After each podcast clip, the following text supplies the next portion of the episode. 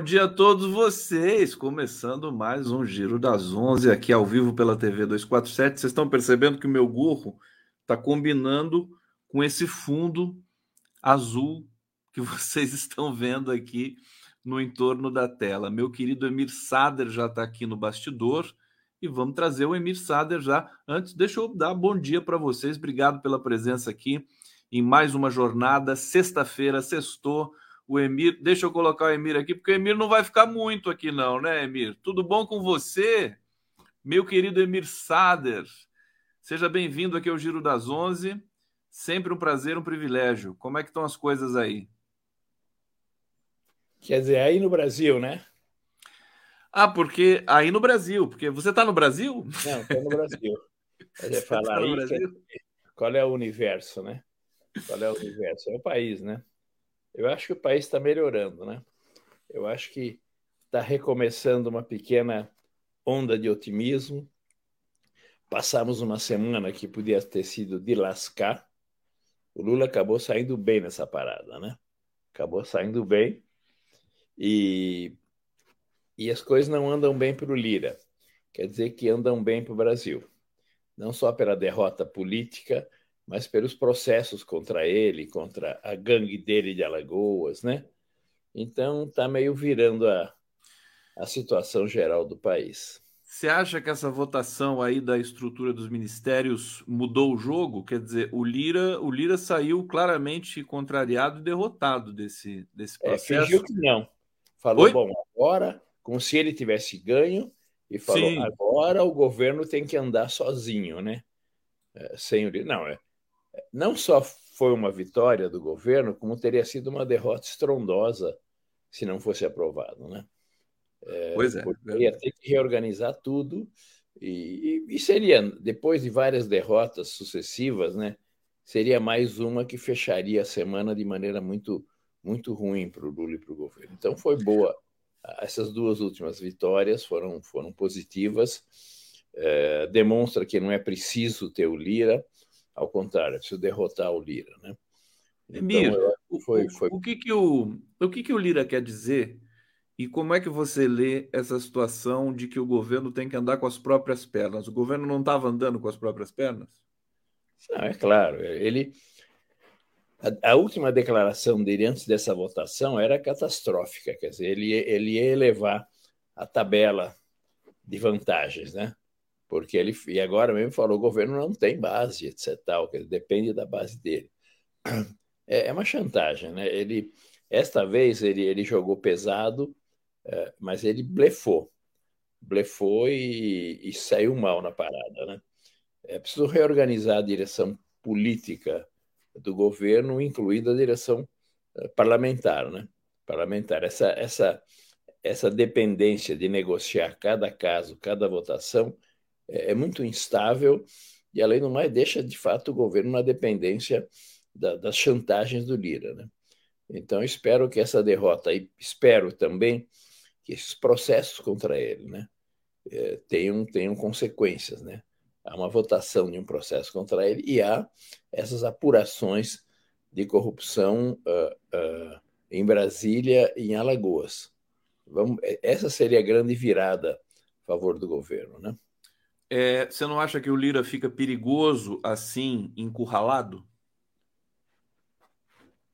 Bom, ele, é perigoso sem estar encurralado. Sem né? estar encurralado já é, é, né? Eu acho que. Não, ele, ele falar, bom, agora, as notícias, agora o governo vai ver, etc. Tal, se ele tem alguma, alguma outra carta na, na manga, é a hora dele jogar.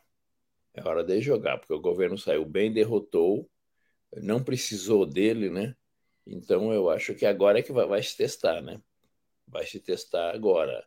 É, a, a, política de concessão de gota a gota, pinga-pinga, não é boa, não dá estabilidade ao governo e, e supõe concessões econômicas e políticas. Daqueles... Ele chegou a mencionar absurdamente a reivindicação do Ministério da Saúde. Ele nega, né? Mas parece que.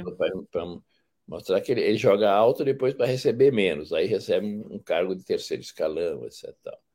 Então, é, é, o, que o, o governo Lula, o Lula 3 não é igual ao Lula 1 e o Lula 2, porque ele tem duas heranças pesadas. presidente do Banco Central neoliberal por dois anos do seu mandato e maioria de direita no Congresso. Então, é, não, é, não, é, não são as condições em que ele governou no primeiro e no segundo mandato. Pois é, mudou a conjuntura e a estruturação do legislativo, né?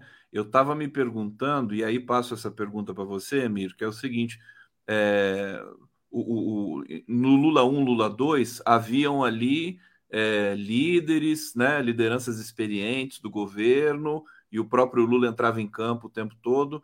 E agora não é muito mais assim, e nem se fosse, acho que adiantaria com o Congresso nessas condições. Que, que você acha, com a sua experiência, assim, o que, que poderia ser feito ali para tirar essa pressão tão grande? Né? O Congresso ganhou tanta força com o golpe, depois Temer, Bolsonaro. No, com Bolsonaro, praticamente era o, o, o Lira que governava o país, era uma espécie de primeiro-ministro. Como reverter isso aí? Tem que ser aos poucos, né? Pois é. A nossa estratégia histórica não está funcionando, por essas razões que eu mencionei. Né?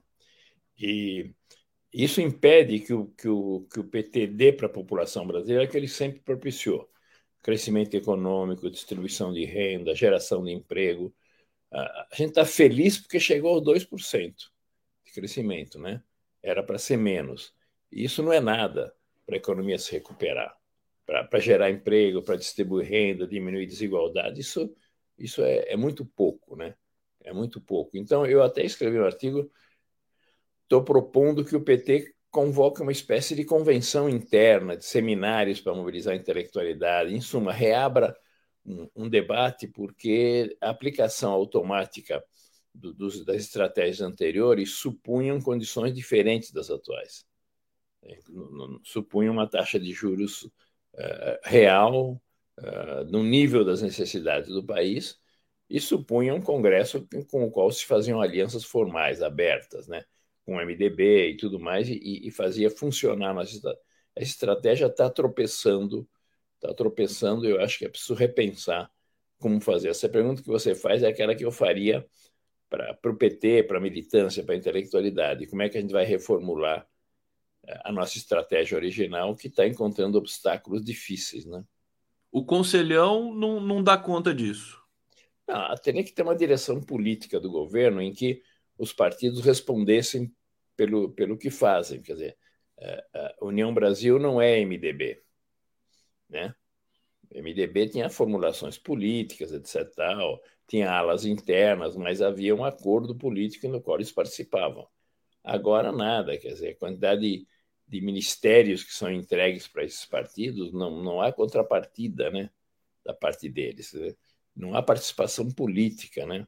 Poucos deles defendem as posições do governo, votam ou não votam, mas não há um bloco, um comitê, uma, uma direção, a coordenação política do governo em que esses partidos participem. Né? Sugestão do Emir Sader, então, para todo mundo ouvir em alto e em bom som, quer dizer, precisa precisa conversar com a sociedade brasileira, PT fazer seminários, né? Perseu Abramo, né? Perseu Abramo acho que está fazendo alguns seminários nesse momento. O, o Emir, é, por que que nós, é, elites, não, as elites nós não, né? As elites brasileiras e os grandes veículos são tão venezuelofóbicos? Explique isso para a gente, faz um balanço dessa, desse último... É, a, a histeria que a imprensa passou, criminalizando, demonizando o Maduro na reunião com Lula? É, não houve reunião de presidentes latino-americanos, né? Houve visita uh, questionada do Maduro, que não se deu cobertura. Ótimas propostas que o Lula fez, a começar por aquela que os países sul-americanos assumam a ideia da desdolarização, de uma moeda única, de um banco central único, é, tudo aquilo que estava proposto originalmente, que agora o Lula estende ao conjunto dos países, e mais várias propostas de integração econômica, subvenção e tudo mais, que foram não foram nem divulgadas, né? porque eles preferem. Há uma guerra da mídia contra o PT, quer dizer, o eixo da oposição ao governo está nos meios de comunicação. E eles fazem a guerra de todos os temas possíveis e imagináveis, senão eles inventam outro. Você abre a página do UOL, é só fofoca contra o Lula, né? para dar um, um, dos exemplos. Né? Então, eu acho que eles, para eles, a Venezuela é prato cheio. Por quê? Porque é de esquerda, não é democracia segundo os critérios liberais da palavra, eh, tem vários problemas. Né? Então, tem personagens que eles diabolizam. É, Nicarágua, Venezuela, etc. Tal. E esse daí foi um prato cheio para eles ocuparem a agenda. Parece que o problema fundamental dos países da América Latina é, é, é, a situação da Venezuela, né? E mesmo ocupando ocupando agendas brasileiras, né, que não estão sendo difundidas e formuladas. Estava conversando ontem com uma pessoa, um jornalista, a questão do, do, do, dos, da, da descriminalização das drogas leves, que é um tema muito importante, com muitos desdobramentos, o Uruguai e Portugal fizeram há muito tempo e funciona muito bem. Tem informação disso? O povo sabe, sabe que é possível, que está sendo feito, que dá certo, diminuiu a violência em quem aplicou isso, Uruguai e Portugal? Não, nem se fala, nem se noticia.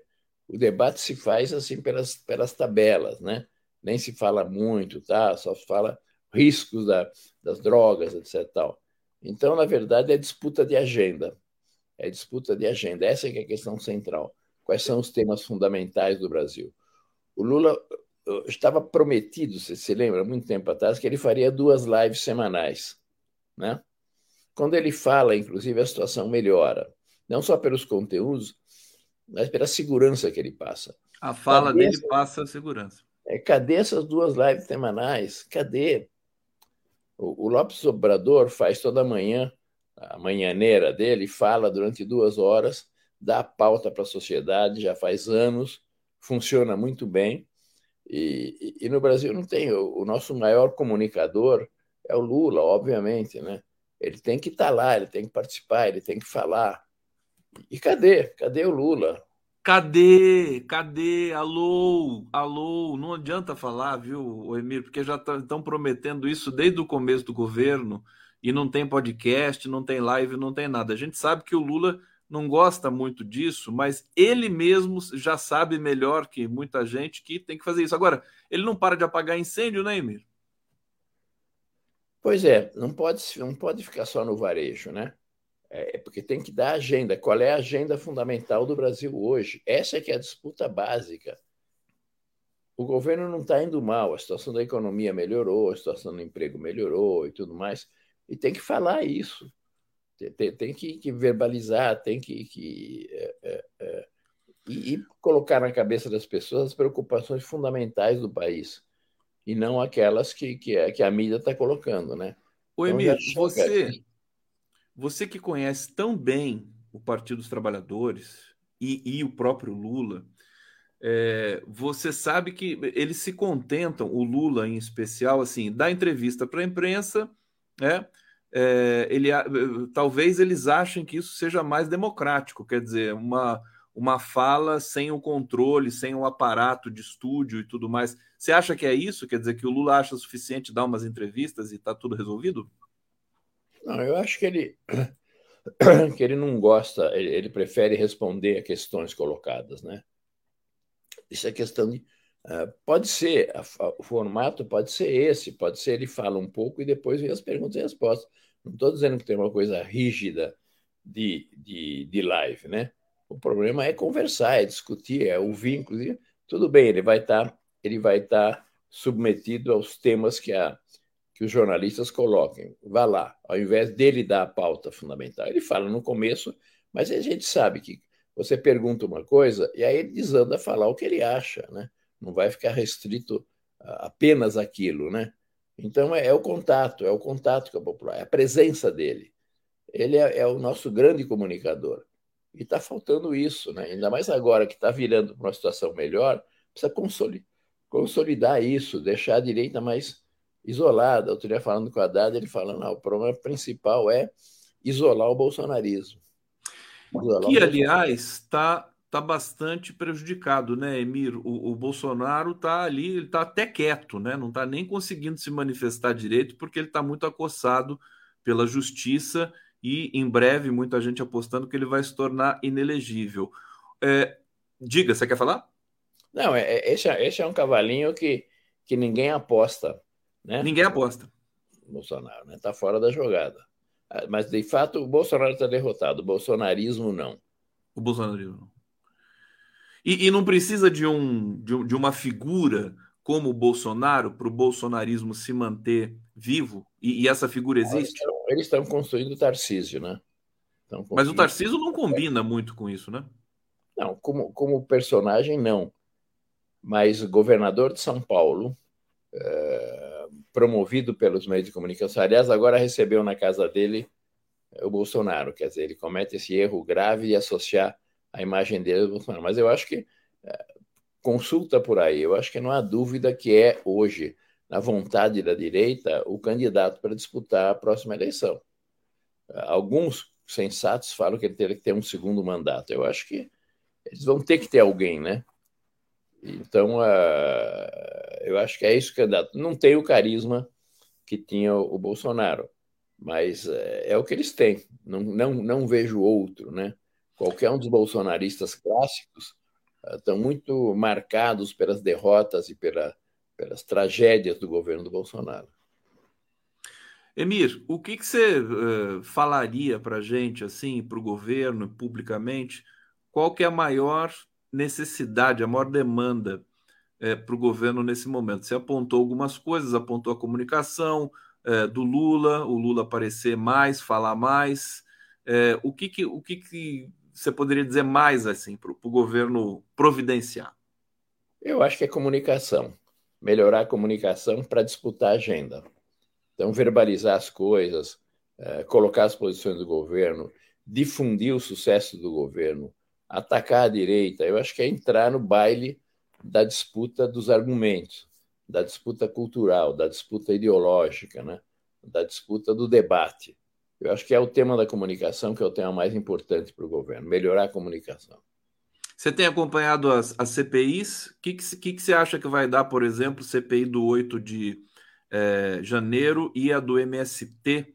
Eu tenho defendido uma tese aqui de que a extrema-direita é tão é, escandalosamente é, absurda, incompetente, que eu acho que é um tiro no pé para a oposição. Que leitura que você faz da CPI? Não, da CPI? É, não, olha o absurdo. Estão querendo fazer da, da CPI do 8 de janeiro uh, uma CPI de ataques ao, ao, PT, como se fosse uma tipo, o PT tivesse não fosse sido vítima daquelas ações monstruosas, né? Então não é tão assim. Eles estão tentando ir para ofensiva. É, uma, uma CPI sobre o 8 de janeiro é uma CPI contra o golpismo da oposição. E não tem sido, até agora não tem sido. Né? Espero que passe a ser. A do MST, por definição, é criminalizar o MST. Claro, eles, às vezes os argumentos se revertem. Foram lá no Pontal do Paranapanema, não deu, não era o que eles imaginavam que fosse ver. Mas eu não acho que eles são tão incompetentes assim, porque tem neutralizado relativamente a, a pior das CPIs para eles, que é a CPI do golpismo do 8 de janeiro. Vamos ver ainda que caráter que vai ter, né?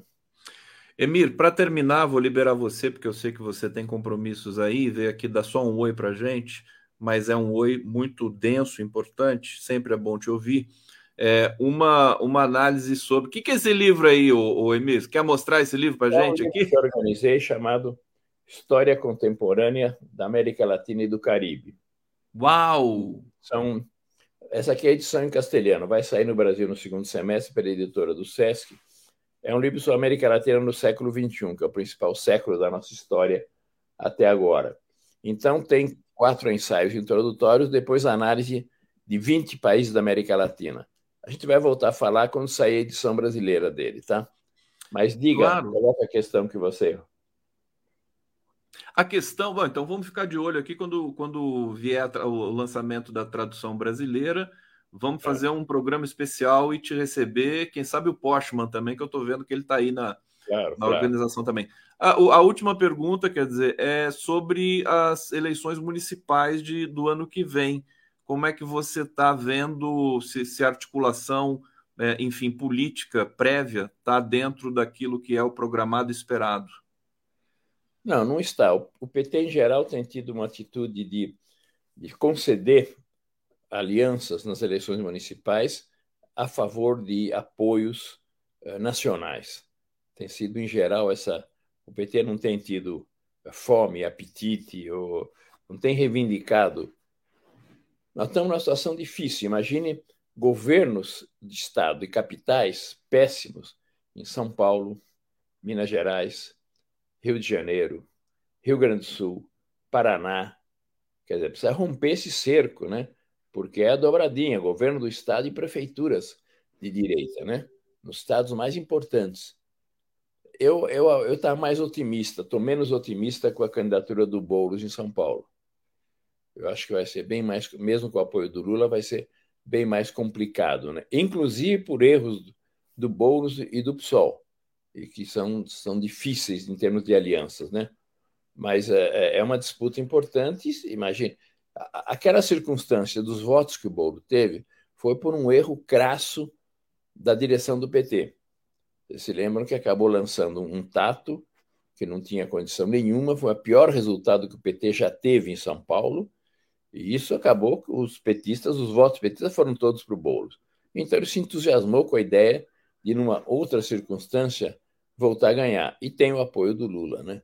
Nem sei se o PT vai se conformar a dar esse apoio, mas eu estou menos, menos otimista em relação a essa possibilidade. E nos uhum. outros estados também. Olha, quem são os candidatos nossos à prefeitura de Belo Horizonte, de Curitiba, do, do, Rio de Janeiro, a gente vai apoiar o Paz, provavelmente. Quer dizer, vai ser aquele esquema tradicional. Porque não formamos. E a situação do, do, do PT no Rio de Janeiro é uma situação uh, dramática mesmo, né? Dramática. E agora se acumula essas. Eu tenho vergonha, né? Porque eu sou da UERJ, não tenho nenhuma responsabilidade nas coisas que aconteceram lá. Essas coisas que envolvem o, o ex-reitor uh, da UERJ, que envolve o siciliano, que envolve outras coisas do PT no Rio de Janeiro, né? Então, eu acho que nós não construímos candidaturas, né? não sei onde é que você, em que capital você é importante você está otimista.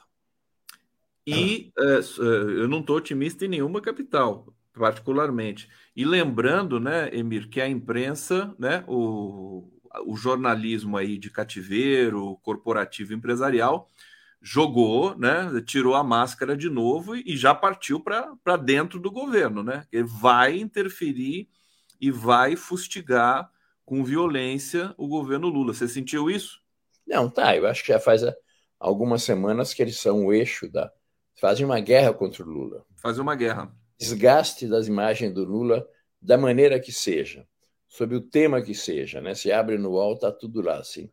É aquele negócio que, que, se diz na Itália, né? Piove governo ladro, né? Chove governo ladrão. Mais ou menos coisas desse tipo, né? Você vai de de, de, de, do tempo para atacar o governo. Eu acho que tem sido. Essa semana foi a melhor das semanas nossas, né? Vitórias que houve, interveio. Lula voltou do exterior, interveio mais, né? É, agora, atenção, hein?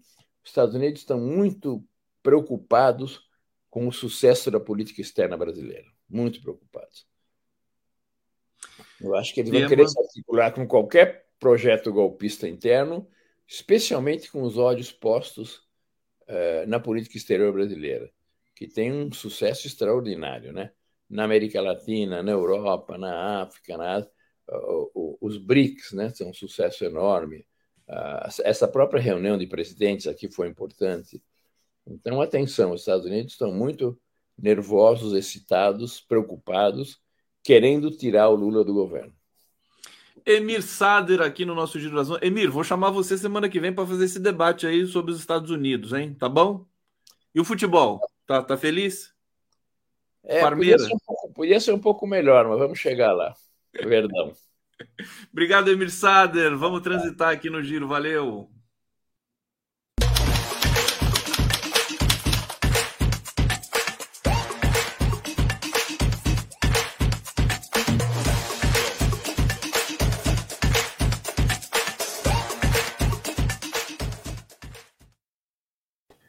Meu querido Miguel Paiva, diretamente de Portugal. Fala, eu, Miguel. Eu fico sempre feliz de ouvir o Emir, porque eu concordo sempre com ele tudo, eu acho ótimo.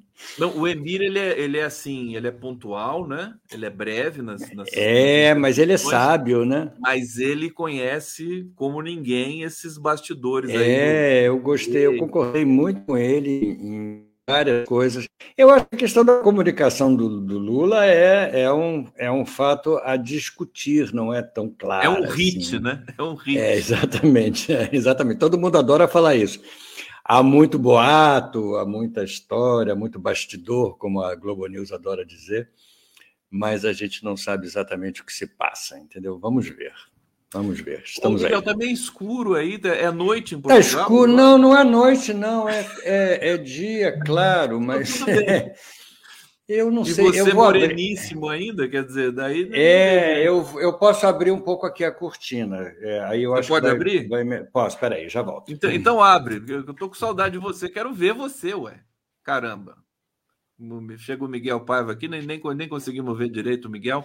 Miguel, gente, ele tá é, é, na prévia de lançar uma exposição em Lisboa. Ele vai falar aqui para gente. E ia ser, ia ser inaugurada essa semana, mas aí atrasou um pouquinho. Ele vai explicar aqui para gente por que, que aconteceu. Melhorou aí, um pouco, não melhorou? Não. Melhorou um pouco, melhorou um pouco. Tudo bem, tudo bem. Vamos assim mesmo. Eu fico sempre, eu fico sempre dividido, porque um programa eu faço de dia, outro programa eu faço de noite eu nunca sei exatamente qual é a luz que eu tenho que usar. Melhorou um pouco? Não. Melhorou então, nada, tá bom, né? tá bom, tá ótimo. Tá vamos lá. Eu sou uma ô, pessoa ô, Miguel, obscura. Miguel, vamos, vamos, deixa eu pegar só essa, essa última fala do, do Emir com você, que, como ele conhece bem essas movimentações na América Latina e nos próprios Estados Unidos, quer dizer, o Brasil está desempenhando um papel realmente muito importante na, na geopolítica, na, na cena internacional e está assustando e vai sofrer consequências, né? Sim. É, em Portugal, você sentiu alguma coisa em especial sobre o Brasil aí? Conta para gente. Não, noticiou-se muito aqui o Brasil e noticia-se muito o Brasil aqui. Toda hora a questão do, do, do governo Lula, a questão do, da apreensão ontem do dinheiro do, do, do Lira, a gente fica sabendo de tudo aqui. É uma, é uma situação engraçada a gente aqui de Portugal ouvindo sobre o Brasil. Parece que o Brasil é um país muito distante, porque a gente está ouvindo as notícias, mas não está sentindo na pele o dia a dia do Brasil, entendeu? É diferente. Eu escrevi até um artigo que eu vou, vou publicar no 247 sobre isso, sobre essa sutileza, né? que é ouvir sobre o Brasil sem estar no Brasil. Mas, enfim, eu acho é, é, que a comunicação do, do, do, Lula, eu fiquei ouvindo o que o Emir falou sobre o, o, o Lopes Obrador, que ele fala todo dia. Eu acho que você falar todo dia, como o Bolsonaro fazia toda semana, tem uma coisa, assim, uma característica assim de sermão que eu não gosto muito, entendeu? Eu prefiro que o Lula faça como está fazendo, responder as perguntas, porque é, é isso que, que, importa.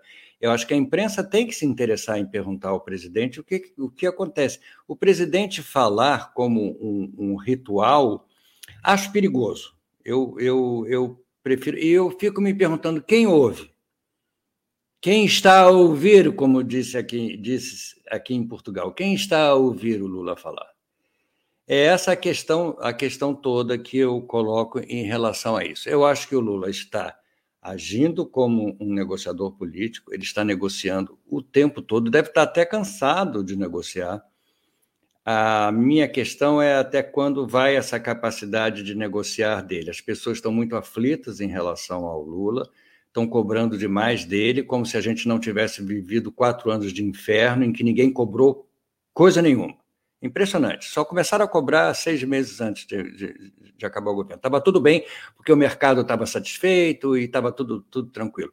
Gente, agora deixa o Lula trabalhar um pouco. É difícil, claro que é difícil. A democracia é complicada, o jogo democrático é, é, é complicado, a justiça é lenta. Tudo isso acontece quando você passa a ser presidente de um país regido democraticamente. Então, eu acho que, em, no fundo, no fundo, o que está acontecendo é isso. Há muita boataria, há muita boataria preconceituosa contra a Janja, contra o Lula, contra um monte de coisa. Isso a gente sabe E isso a gente precisa é, ouvir de um lado e sair pelo outro, entendeu? Porque não é isso que vai ajudar, não é esse fogo amigo, fogo inimigo que vai ajudar é, o, o, governo, certamente. Mas muita gente diz que essa, esse, essa estrutura de boataria que sempre teve e agora tem um ingrediente a mais que são as redes sociais e a extrema-direita, é, o governo precisava ter uma sala de situação para responder a tudo isso com mais agilidade, né? Agora, eu, tô, eu fiquei com preguiça de falar da comunicação do governo, viu? Eu, eu também tenho. Eu também tenho uma certa preguiça de falar disso, entendeu? É, deixa, né? O, o, Lula é tão bom na comunicação que, que é, ele pa, parece que é desnecessário você ter uma estrutura, né? Deixa o Lula lá, ele vai falar, né? as pessoas vão publicar, o Twitter vai repercutir. Claro. E não precisa claro. ter, você economiza dinheiro, não precisa pagar não. publicitário, marqueteiro, tudo mais. Exatamente, exatamente. Eu acho isso. Por enquanto, eu estou confiando na capacidade de comunicação do presidente Lula, entendeu? Não vou, não estou achando nada errado, nada errado. O resto da política, político. Eu li uma coisa ótima hoje, não sei se foi o Randolph que falou, quem foi que falou, que disse o seguinte: o Lula foi eleito, mas o Congresso também foi eleito. Esse Congresso que está aí é um Congresso que foi eleito. Então o Lula vai ter que negociar com esse Congresso, não, não tem jeito. Isso não é uma invenção, não é uma imposição, não, não é nada disso. São duas contingências completamente diferentes. Então é o seguinte: é o trabalho dele. Aliás, vamos falar desse trabalho na, no próximo bloco aqui na sequência. Deixa eu agradecer Vivian Pereira Mendes, que está aqui colaborando conosco. Obrigado, querida. Uhum. Antônio Marcos Donaton, se depender de Lula, a luta política fica no parlamento. Os sindicatos, o PT, o PSOL, os movimentos populares é que tem que decidir o que vão fazer. Está é, tá aqui lida essa, esse comentário. Hussein Brasil, bom dia, Conde. Obrigado por nos trazer o Emir. Tá aí. Ô, ô Miguel, você acompanhou a, a, a votação da, da reestruturação do governo, daquela medida provisória, é, deve ter acompanhado, evidente. Sim, sim, sim, acompanha, claro. ligado aí. E é, a gente viu, estava falando com o Emir, né, que pela primeira vez o Arthur Lira saiu moralmente derrotado, né, estrategicamente derrotado, embora ele não alegue isso, mas ele é, foi exposto, né, mostrou toda a irritação, mostrou toda a indignação de não participar do clubinho, não sei o quê, do governo e tudo mais. É, e foi uma vitória do Lula. O que, que você acha que esse, esse processo, esse episódio, pode desencadear na, no andamento do governo a partir de agora? É, eu acho, eu acho ótimo, acho perfeito. A, a análise que o Emir fez foi, foi perfeita. Eu acho que o Arthur Lira é um vaidoso, é um, é um, é um é um herdeiro do, do, do bolsonarismo, ele vem, ele apoia quem está no poder, ele é fisiológico, disso, disso tudo a gente sabe. É, a questão que eu acho que ele gostaria de ter saído com mais dessa história, e ele não saiu com tanto assim, porque se falou muito a imprensa corporativista, como você, a imprensa, a imprensa de cativeiro, como você chama, estava vibra. Eu fico me perguntando o que, que eles querem, o que, que essa imprensa de cativeiro quer? Que o Lula seja o quê? Ceda ao Lira, é isso? O Lira é mais. Faço o L de Lira e não L de, de Lula? O que que, o que que eles querem? Que o Lira mande no país ou que o Lula mande no país? Sinceramente, eu, eu faço loas a Flávia Oliveira, comentarista da Globo News, que fez um comentário espetacular, no, que eu assisti ao vivo, dizendo: gente, isso é golpismo. Essa pressão do, do, do, Lira sobre o Lula é que nem a pressão do Cunha sobre, sobre a Dilma. Isso é golpismo, isso se chama golpismo. Ali na Globo News, ela falou isso, eu dei parabéns a ela. Corajosa, Flávia Oliveira Exatamente. isso. Exatamente, mandei uma mensagem para ela, aplaudindo a coragem dela, porque, gente, é um absurdo, e a gente aceita isso como se isso fosse o normal. Isso não, não é o normal, isso é um normal da política herdada desses anos todos de um governo que detesta a política. A política é negociar, a política é sentar em torno de uma mesa e negociar, entendeu? E é o que o Lula está fazendo. E essa vitória dele é, é, na, nessa eleição, da, nessa votação da reestruturação dos, dos ministérios, prova isso. O que, que ele deu ao Lira? que o Lira não está hoje tecendo loas às conquistas dele. Por quê? Porque eu acho que é, é, é, o Lula, eu não sei, não sei dos bastidores, entendeu? O que, que aconteceu? Ele deu 1,7 bilhão de emendas isso, sem isso. passar pelo Lira. Sem Exatamente, passar, sem passar pelo Lira. Deu, deu por conta dele. E o Lira não teve autonomia. Dar um 1,7 bilhão de, de dinheiro de, de emendas não é legal, a gente não gosta disso. Mas o jogo político é esse. Se ele não fizesse isso, seria muito pior. Ele perderia e não teria condição de tocar o, o, o, governo. Então, eu acho o seguinte: não é o paraíso. Nós não votamos no dia, no dia 3 de outubro, 30 de outubro, não me lembro nem quando foi, para viver o paraíso. Votamos para começar a trabalhar. Para sair do inferno. Sair do inferno, exatamente. E isso dá trabalho, e é que o Lula está fazendo. As pessoas têm muita essa ingenuidade política de achar que tudo pode ser resolvido num passe de maio ou numa canetada, é que o governo Bolsonaro fazia. Uma canetada satisfazia o gado e pronto, entendeu? Agora não é assim, agora dá muito mais trabalho, é muito mais difícil, entendeu? Enfim, estamos aí. Vamos e, eu quero explorar contigo também, mais adiante aqui, porque o Miguel aqui veio, veio para ficar aqui, a gente vai conversar bastante. É, conversar sobre essa o reposicionamento escandaloso do da imprensa de cativeiro, né? Como uhum. carinhosamente eu chamo, porque eles partiram para cima do Lula mesmo e eles estão turbinando Lira. Eu estou é. com medo, eles estão fazendo com o Lira o que fizeram com o Eduardo Cunha, porque o que, que aconteceu, Miguel? É, o Lula não tem adversário hoje. Não tem. É. O, o, Bolsonaro está proscrito, né? Vai, vai completamente ser preso. É. É, Tarcísio está governando São Paulo, acho que é muito prematuro falar em Tarcísio. Você não tem quem, quem, quem se antagonize com o Lula, só o Arthur Lira. Então, Arthur Lira. é o grande antagonista. O Lira, Exatamente. É, eu acho sim, acho isso. Infelizmente, eu acho isso, Conde, porque eu, eu, o que prevalece nessa história toda é, é, o grande preconceito que existe contra o Lula por ele ser um metalúrgico, por ele ser de origem pobre, por ele ter casado com a, com a Janja, tudo. Todos os preconceitos da classe média brasileira existem em torno do, do Lula. Todos, todos, todos, todos. Então, o que a imprensa de cativeiro salva, essas exceções que a gente cita aqui e tudo, faz é isso, é bater no companheiro que não. O que, que, o, que, que o Lula está tá fazendo de tão ameaçador assim para a elite brasileira? Se encontrando com Maduro. É, ah, mas aí não pode encontrar com Maduro. É um crime é um, que Deus Deus não permite. Deus não permite. Deus não permite. Como é que você vai se encontrar? Agora, com, com o da Arábia Saudita, você pode, com com os outros da Hungria, com, Biden, com, da Polônia, com Biden, você pode, com todos os criminosos internacionais você pode.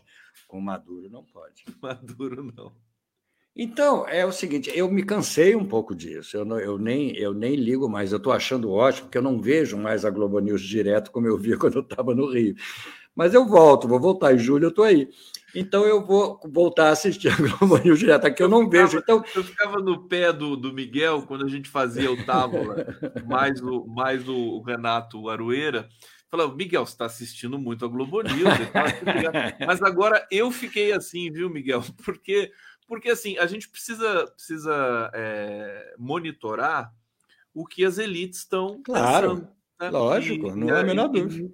Porta-voz das elites são essas emissoras com as raras exceções de jornalistas, por exemplo, como a Flávia Oliveira, que é maravilhosa, como você disse aqui. É, claro. É, o Marcelo Lins, tem outras pessoas com quem eu me relaciono, com quem eu troco mensagens do WhatsApp no meio do programa, eu mando para eles mensagem. Atormento eles no meio do programa, entendeu? porque, é, é, claro, eles têm que ter o nosso apoio também, porque eles são figuras Sim. isoladas lá dentro daquele, daquele pensamento é, é, é Roberto Marinho, que persiste, que não era para acontecer mais. É inacreditável, eu não sei o que, que é. Eu acho que é a questão do preconceito. É a única explicação que eu acho. É a questão do preconceito que persiste, que é uma coisa que existe, e é uma coisa que a gente sente no dia a dia, que tem a ver com, com racismo, que tem a ver com, com fascismo, que tem a ver com tudo que a gente vive. E eu estou cada vez, Code, ficando mais velho, ficando mais radical nesse, nesse, nesse aspecto. Eu não Você acredito. Você está ficando mais velho? Estou ficando velhíssimo, né? Eu sou um, um ser, um senhor idoso, entendeu? Você cada dia está mais jovem. Eu estou cada dia mais radical. Eu estou quase, não digo aqui, mas eu estou quase. Não, não, eu não vou dizer, melhor não dizer. não fala, agora fala. Está virando um radical tem, chique. Tem certas pessoas que merecem não digo um paredão, mas uma paredinha, entendeu? Uma paredinha. Uma paredinha, para serem. Ser... Tem um bairro aqui em Lisboa chamado Parede, que é um... tem uma praia linda, é um bairro realmente muito bonito.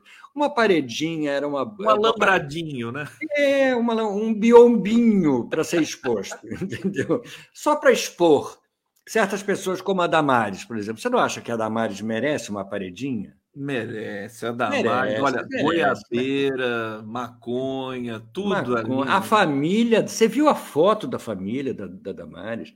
Não. Parece foto da quadrilha, a quadrilha Nossa, reunida.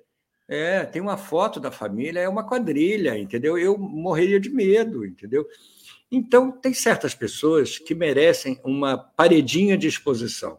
Não digo matar as pessoas, porque eu sou contra matar as pessoas, mas eu digo expor a gente pode expor, entendeu? Então, é, é, é, eu acho que ela merece, assim como outras outras pessoas.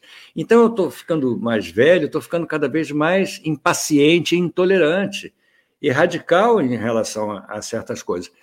Mas tenho em mim, tenho em mim essa compreensão política dos fatos que faz com que eu tenha paciência e espere.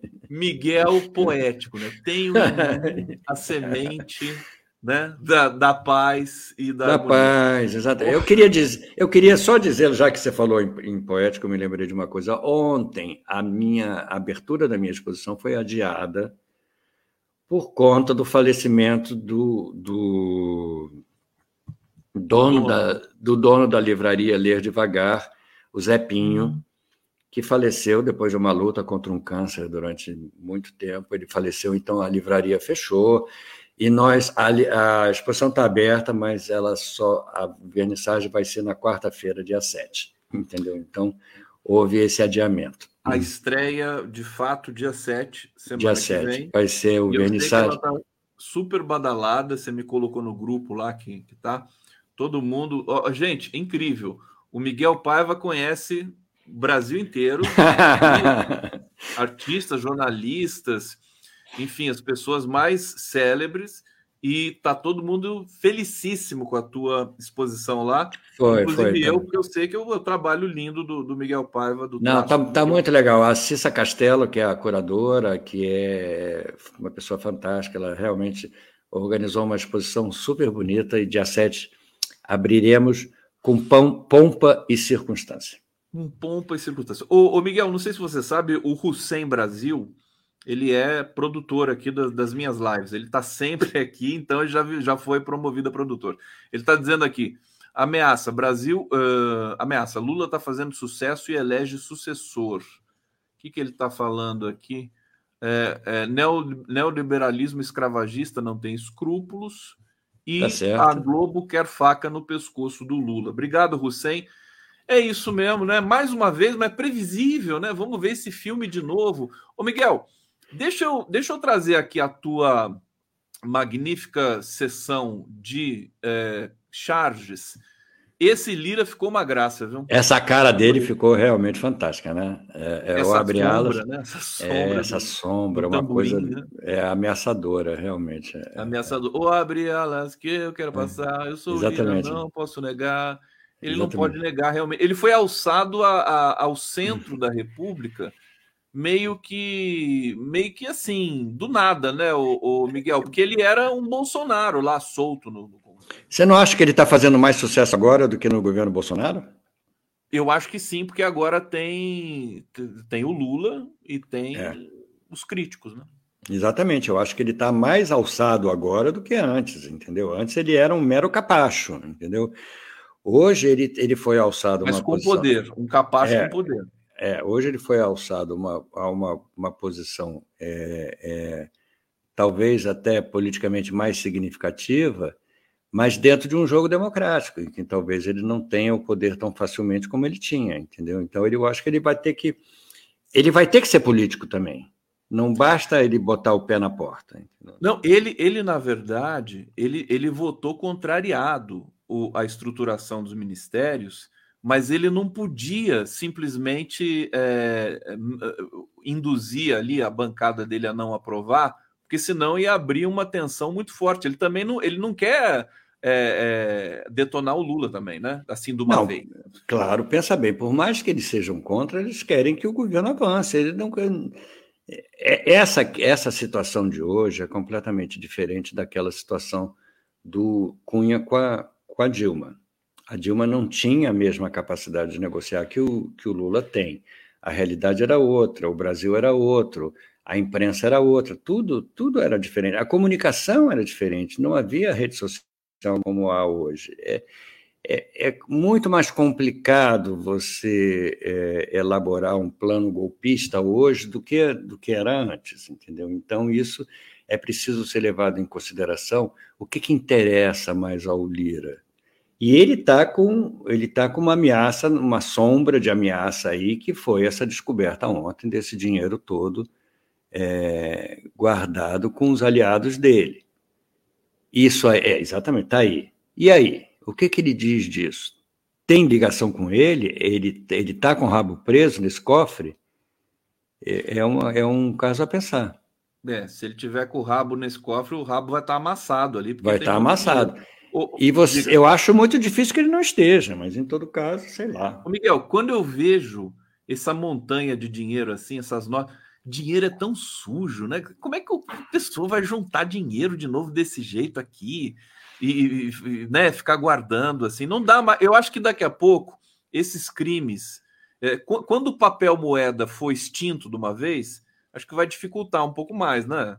Eu concordo inteiramente, Conde. Eu acho que hoje em dia juntar dinheiro já é crime. O fato de juntar dinheiro já, já devia ser crime. Porque ter dinheiro, papel. Ter dinheiro casa. vivo já é crime. Porque você tem tantas maneiras de usar o dinheiro, de pagar, de fazer transferências, PIXs, e tudo mais, que não faz sentido você pegar no papel sujo do dinheiro, que é um papel sujo, manchado de sangue pela história, tudo mais. Passa doença, né? Passa doença, exatamente. O dinheiro não, não justifica mais você juntar dinheiro.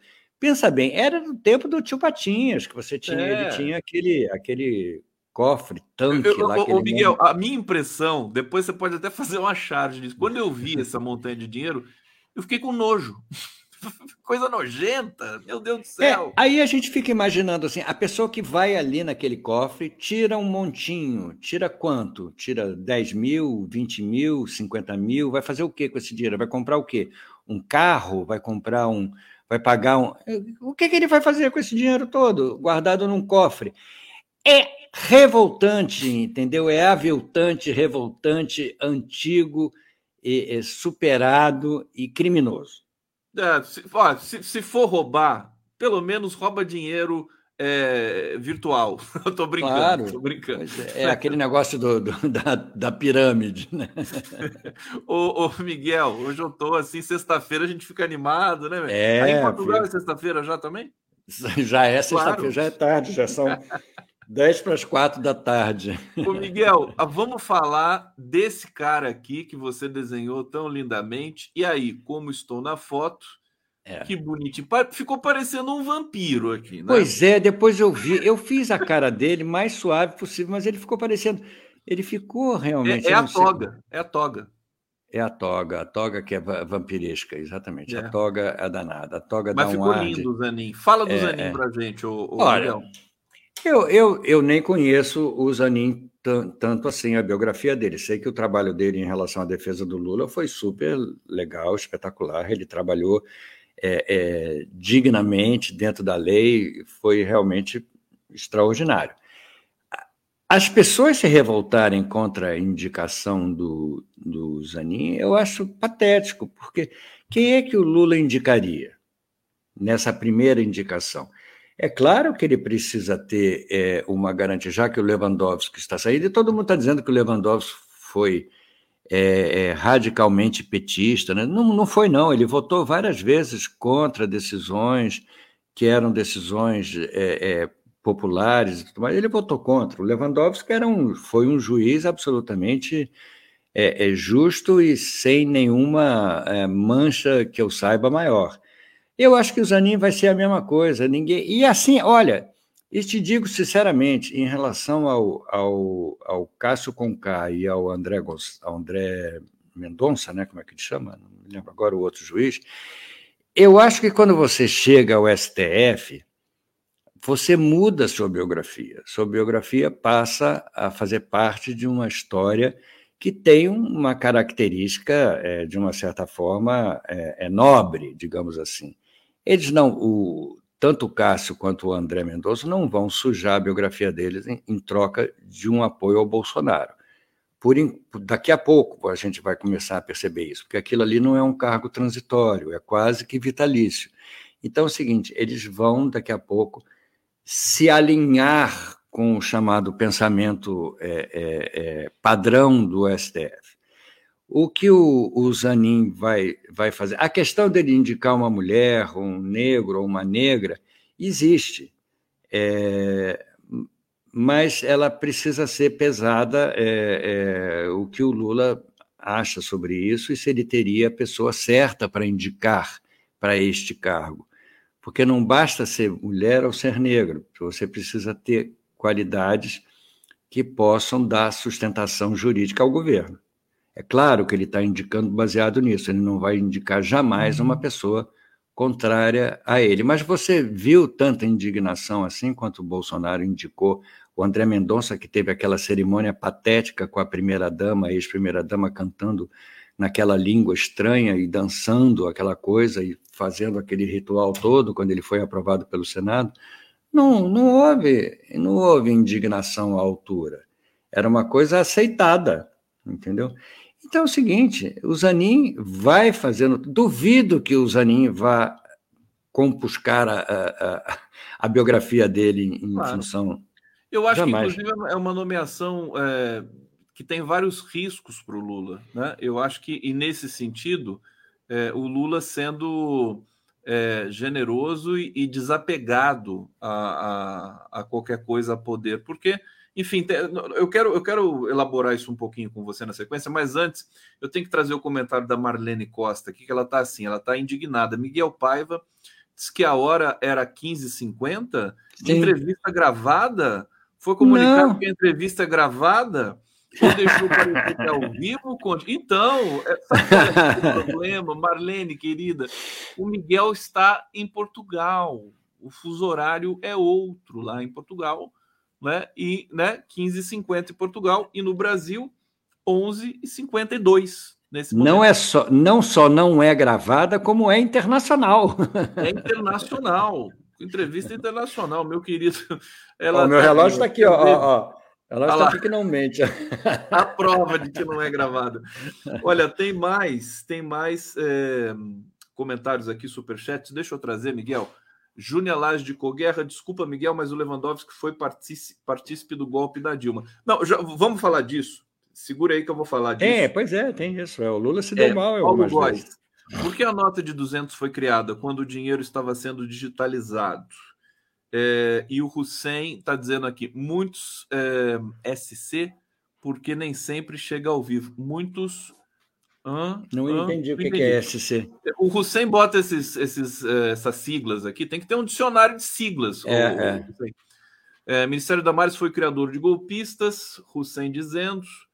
É, Pergunta ao Hussein o que, que é SC, porque eu não sei que, que é SC, Hussein? O, o MP, MP eu sei. Usará, é, é.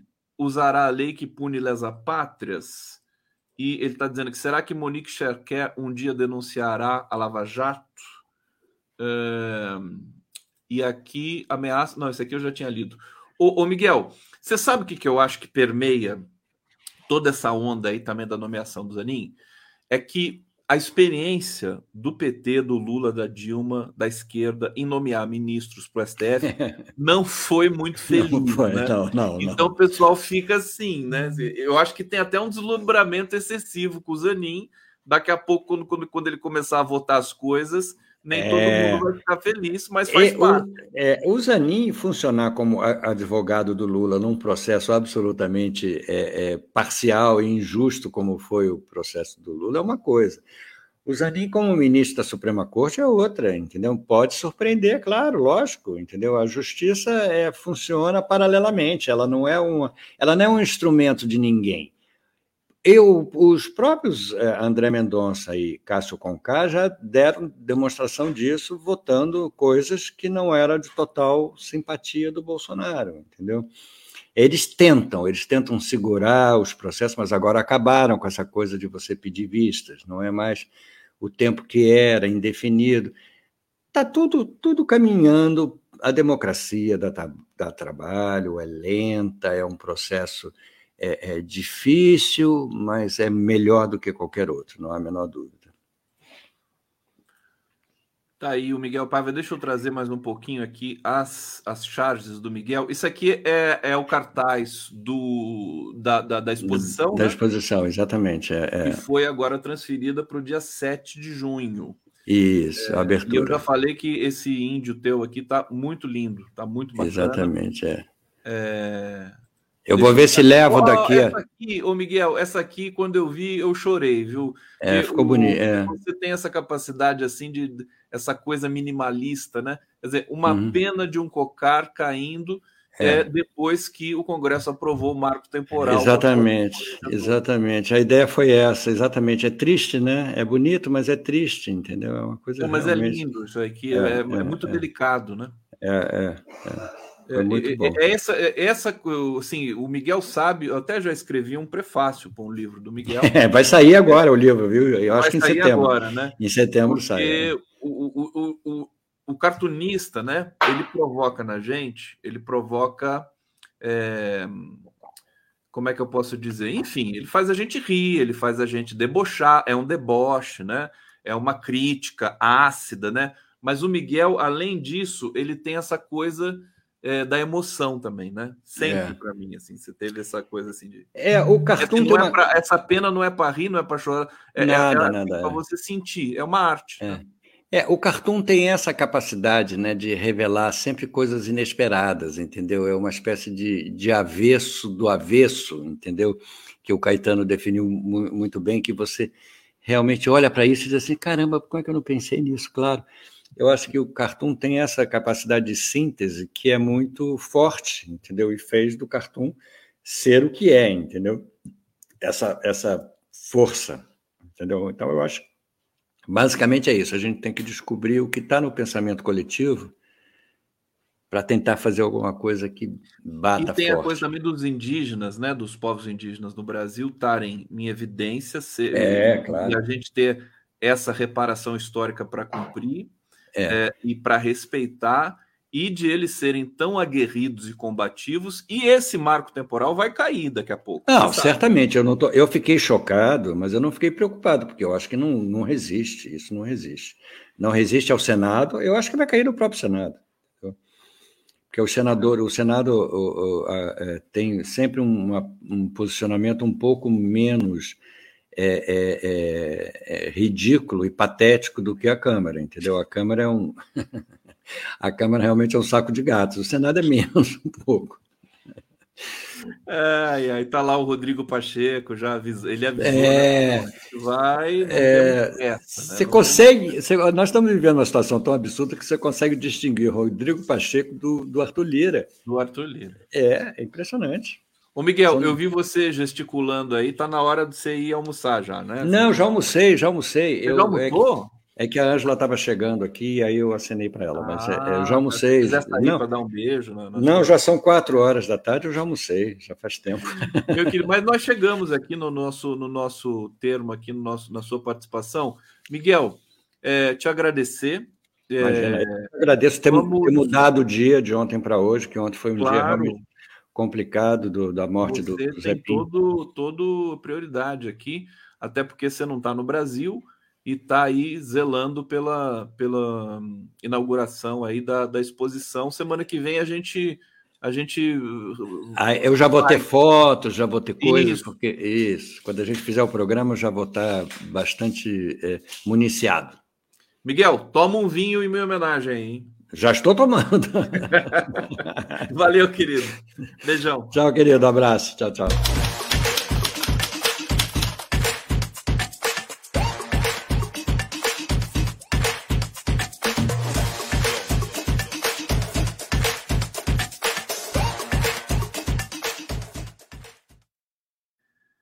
Adair Rocha, saudade chegando aqui para conversar conosco, professor da UERJ. Tudo bom, Adair? Como é que estão as coisas aí no Rio de Janeiro? É, o Emir Sader estava falando aqui que o PT do Rio de Janeiro precisa dar uma fortalecida aí, hein, Adair? Você está tá me ouvindo bem? O, Alô? O, o som, para mim, está chegando...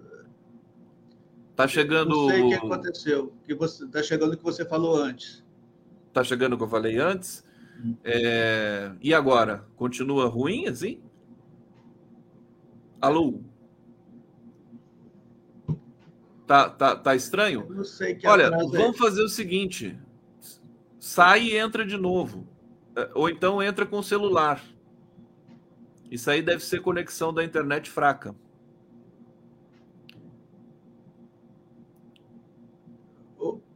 Oi. Oi, tudo bom, Adair? Agora tá bem, não? Não, eu te escuto bem. Você me escuta? Ah, tudo bem. É, vai ficar tá, parecendo um filme do. Tá um atraso aí. Tá um atraso aí, desculpe, tá um atraso aí. Só, só um segundinho. Tá bom, tá bom. Deixa, deixa o, o, o Adair resolver essa questão, então. Vamos lá, deixa eu trazer para vocês uma notícia. Posso trazer uma notícia para vocês? Dá licença. Tem gente brava comigo aqui no, no bate-papo, porque eu não apoiei o Zanin para ministro do STF. Gente, eu não sou ninguém, né? Não tem que ficar assim triste comigo, né? É, né? Cada um tem que defender aquilo que defende. Eu falei, expliquei muito, as pessoas ficam chocadas, mas como? Eu adoro, eu adoro o Zanin eu adoro o Zanin, mas acho que é uma indicação que, enfim, não, não, não eu, preferia outra indicação. Mas vamos lá, né? Vamos lá. Agora a gente torce para o Zanin. Bom, deixa eu trazer a notícia aqui do Mauro Cid para vocês, é, que está causando um pânico na família Bolsonaro, porque a, a família do Mauro Cid, família do Mauro Cid, está querendo que ele delate o Bolsonaro. Olha só que interessante, né? Interlocutores da família Bolsonaro têm procurado ex-integrantes do governo para saber se eles colaborariam com uma eventual delação do ex-ajudante de ordens do ex-presidente, o coronel Mauro Cid. O militar está preso desde o início de maio. É, membros do clã Bolsonaro né, ficaram apavorados com a informação de que familiares de Mauro Cid não tem estimulado o militar a poupar o ex-presidente. É, inclusive a esposa do Mauro Cid, acho que é Gabriela Cid o nome dela, ela jogou né, a responsabilidade para o Bolsonaro. A gente sabe do depoimento que ela fez lá. Defende a delação como opção, a depender do desenrolar da situação é, do coronel Mauro Cid. E não, não, acho que não pode ser chamado mais de coronel também, né? Como é, aqui o celular do Cid, apreendido pela Polícia Federal, já ganhou até apelido, acredite se quiser, entre os bolsonaros. É tratado como a porta de entrada para os quatro anos de governo, o celular do Mauro Cid. Isso porque todos os interlocutores que buscavam reuniões com o pestilento, quer dizer, desculpa, com o Bolsonaro, queria conversa, é, usavam o militar como ponte. Bom, antes de seguir aqui nessa notícia, deixa eu ver se o, o Adair já. Adair, como é que estão as coisas aí? Agora acho que eu estou te ouvindo bem. Você está me ouvindo? Tô. Ah, então agora. Agora deu certo. Então vamos lá. Adair, deixa eu já então é, é, te perguntar, trazer aqui essa questão. Acabei de ler aqui essa, é, esse pânico aí da família do entorno do Bolsonaro com o depoimento do Mauro Cid. É, aos poucos e quase que quase que de maneira imperceptível para nós, né, que, que, que, que, ficamos tanto tempo a, a, assim nesse pesadelo Bolsonaro, o Bolsonaro vai se tornando insignificante, né? Ele já ele já não participa, já não é mais manchete, já virou já virou nota de rodapé, né? Você faz um balanço para a gente do dessa é, derrocada dessa figura tão nefasta para o Brasil. Isso é para se comemorar, né? É, é, agora, sem dúvida, mas me parece, de que a, eu ouvi atentamente o Emir e o Miguel, acho que tem aí uma. Né, são várias coisas que estão sendo muito bem colocadas, mas tem um, é, uma coisa que nós precisamos estar muito mais atentos, porque o tempo que a gente está vivendo hoje é outro. Né? Não dá para reproduzir o que foram as coisas e o que pode ser agora. Né? É, e, nesse sentido, na minha avaliação, a, a direita está bem organizada. Dizer, não é à toa que os pontos que são tocados para que sejam é, fiquem na cabeça da população são aqueles que vão estar tratando das, da, das terras indígenas, daquele que vai estar tratando de, da, da, criminalização do MST. É, que questões são essas que ainda são problemas é, para a direita? Eles estão tocando e sabendo que com isso eles têm uma cobertura é, midiática, né?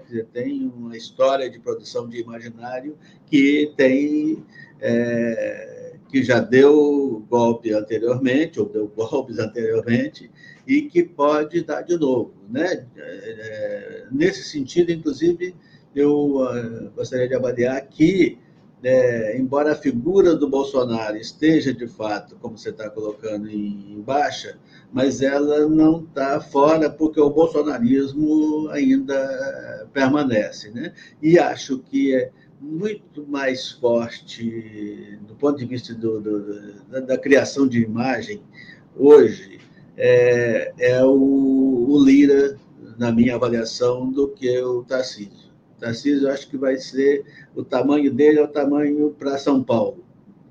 É, eu acho que a partir daí para uma questão nacional. Você acha, desculpa eu te interromper, mas você acha que o Lira pode se colocar como um, um adversário do Lula? Eu acho que sim. Eu acho que, eu acho que é, tudo que está se criando e as parcerias que vão se, se criando e a forma como ah, os editoriais e as mídias, né? Essa questão, por exemplo, com a Venezuela foi muito muito clara, né? Dizer, como é que se supervalorizou um encontro que, na verdade, tem uma sabedoria do, do nosso presidente Lula aí, né? Quer dizer, a, o, o, governo e a forma de governo que era demonizado o tempo todo no governo anterior é, tinha que ter algum tipo de reconhecimento no sentido de que é, se está lá no governo, e que coisas são essas que estão acontecendo lá, que possibilidades são essas. Inclusive, agora, o próprio Biden está é, procurando a negociação de petróleo, né? e não, o Biden pode conversar com o Maduro na hora que quiser, né? que não vai ter a mesma coisa que houve com, com o Lula. Então, me parece que tem a atenção nossa tem que estar voltada cada vez mais é, para a questão da comunicação e da cultura. Eu acho que são formas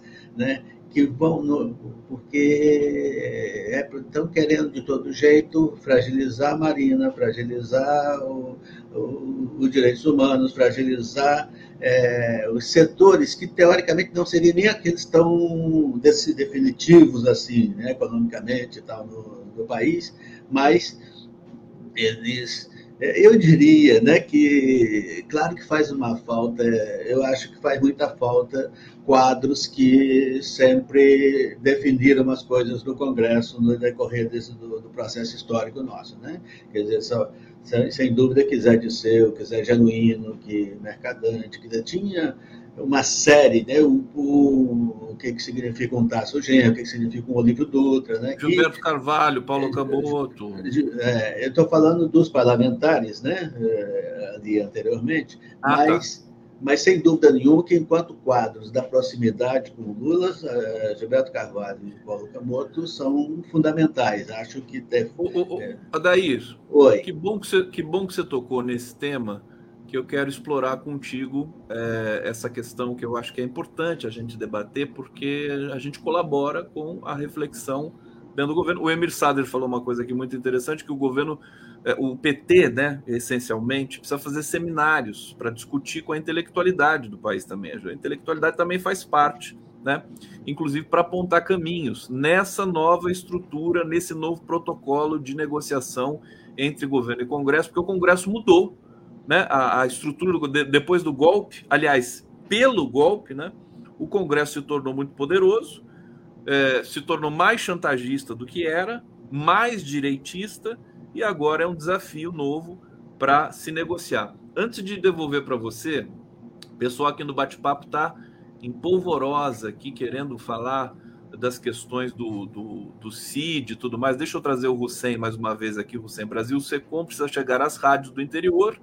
Hoje estão dominadas por jabá sertanejo, verdade, e evangélicos. Bora, Pimenta! Vale para o Rio de Janeiro e para o Brasil. Pimenta, Pimenta, você está falando não é a, a, a, frutinha, não, né? É o ministro da SECOM. Está aqui. Deila Costa, PT do Rio de Janeiro precisa ser ressuscitado. É, Hussein, cadê o Miguel nos Trending Topics? Cartoons só no 247. É, o Miguel posta no, nas redes sociais também. Está lá sempre. Aliás, o Miguel Paiva é uma figura, né? Você conhece também de outros carnavais, né? Sem dúvida. É, ultimamente ele, tivemos juntos aqui na posse do Godofredo na Academia Brasileira de Letras, né? Tive, é, conversamos assim, tive um grupo que tivemos bastante tempo conversando com o próprio o Miguel, o Miguel ele é uma pessoa muito agradável em todos os em todos os grupos. Ele, ele é que nem você, ele conhece todo mundo, né? E todo mundo conhece ele.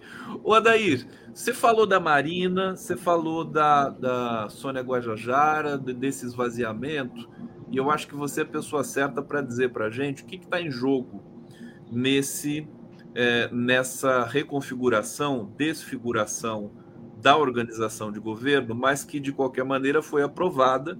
É, não fosse, seria pior ainda. Mas é, o governo, o Fernando Brito também teve aqui dizendo o seguinte: Governo é governo, governo tem a caneta, né, e mesmo com uh, setores, órgãos saindo de um ministério para outro, é, a organização pode ser preservada. Você que trabalhou de perto, você trabalhou com o Gilberto Gil no Ministério da Cultura, você sabe bem como funciona isso. Explica para a gente o que está em jogo e o que, que pode ser feito, é, notadamente com Marina e com Sônia Guajajara. Olha, primeiro que Marina e Sônia estão à frente de políticas públicas onde essa repercussão internacional que o Lula vai cada vez mais consolidando é ponta de lança, né? Quer dizer, não, não são as outras questões que o os diferentes governos né, pelo mundo trabalham. A grande preocupação está com o meio ambiente, a grande preocupação está com a, com a preservação e com, né, com essas questões todas. Então, esse fato do Lula estar é, tão bem no mundo, né, e acho que é fundamental essa estratégia né, de cada vez mais se consolidar na, na, política internacional, e ela é tem essas reflexões que a gente está colocando aqui. Quer dizer, o que está em jogo, é, o que veio nesse momento, são as, as duas pessoas. E, nesse sentido, a gente pode juntar um pouco as coisas, pode. Ah, é, eu concordo com os seminários que precisam ser trabalhados e feitos, acho que isso é fundamental. Agora, tem um caminho que o Lula tem falado sempre, que eu acho que precisa agora ser visto com carinho, que é são as conferências e, em todos os ministérios. As conferências conseguem mobilizar muito mais para além né, das militâncias partidárias e daí por diante. Né? Ela é, trabalha com os interesses, de fato, de políticas públicas. Né? As conferências de educação, de saúde e, de, e da cultura e né, dos, das mais diferentes expressões e da construção de políticas públicas. Eu acho que quanto mais você mobilizar, é, aí é, isso, inclusive, vai interferir também um pouco mais positivamente nas próprias é, mídias, né, e né, nas grandes mídias. Claro que é, a mídia comunitária e a mídia livre, as diferentes mídias que não estão no, no grande mercado, elas passam a ser importantíssimas agora também, porque elas são um fortalecimento e, e mobilizadoras dessas das conferências, dos seminários e daí por diante. Então, me parece que fortalecer esse, esse lado né, da, da mobilização cada vez maior, mas do pensamento. Não, eu não acho que agora sejam as grandes movimentos de rua, é, não. Esse tem momentos específicos de, de, mobilização. Acho que a mobilização hoje está muito mais num campo ativo do ponto de vista do pensamento na sociedade brasileira porque é esse campo, inclusive, que a direita está tá trabalhando, né? e é esse campo que ela tem um, um apoio muito grande das, da, da, das, das, mídias é, tradicionais, das grandes mídias. Né? Só para completar o que você está dizendo, é, já te devolvendo, você acha que está na hora da esquerda também produzir mais ideologia, no bom sentido, claro? É isso? Está é, é, tá na hora da, da do, do, conjunto. Quer dizer, eu não diria nem só a esquerda, pura esquerda, mas acho que o campo progressista hoje tem que cada vez mais estar tá dizendo, não só está fortalecendo aquilo que o Lula, né, eu acho que ele, de fato ele é o grande comunicador, né, mas a, que estratégia de governo ele tem, como é que, que propostas são essas? Agora, quanto mais uh, uma a, esquerda e o campo progressista é, puxarem cada vez mais uma produção teórica, né, de, de que, que dê cada vez mais sustentação para o que esteja acontecendo, para que é, acesso e direito se aproximem cada vez mais, né? porque a, a direita é, fala com tanta tranquilidade, inclusive do, é, dos direitos né? de que todo mundo tem. Né? E foi, usa isso, inclusive, como bandeira mas ela é, se silencia no campo do acesso, né? Quer dizer, o que, que significa? Aquilo que eu já tenho tratado aqui tantas vezes, né? Quando eu acho que vale só lembrar agora, quer dizer, você ter é, um terço de uma cidade como Rio de Janeiro, ou de São Paulo, ou de Belo Horizonte, é, com favelas e periferias, não é algo aleatório, é projeto de, de, é projeto urbano, é projeto de cidade, é projeto de sociedade.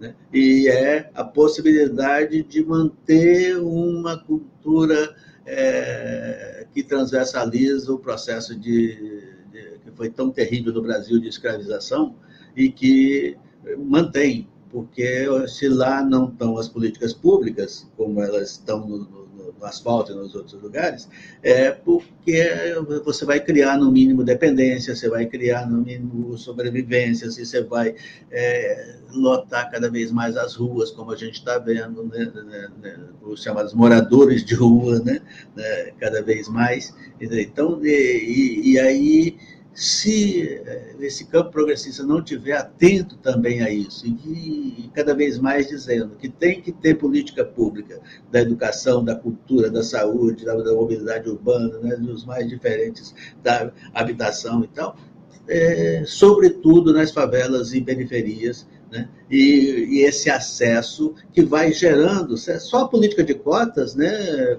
já, e, e as formas de acesso, já está gerando o, o, que eu tenho chamado dos novos intelectuais orgânicos né, nas favelas e periferias, que são pensadores que passam de objeto para sujeitos né, na, na história, e que trazem cada vez mais para o próprio campo acadêmico ah, e, e para o campo político as novas possibilidades né, de, de realização. É, e a atenção cada vez maior a isso vai estar fortalecendo um governo democrático, um governo progressista, né? e que não vai reduzir essa relação com um terço da cidade ao campo do assistencialismo ou da assistência, né? mas ao campo, de fato, do acesso às, às políticas públicas. Vamos e, ver. Porque, do... e, e, quando eu vi, desculpe só essa frase, né? essa expressão que eu tenho usado bastante, que eu acho que está agora é, cada vez mais também sendo usado, que é a discussão da multicentralidade, que todo lugar tem centro, né?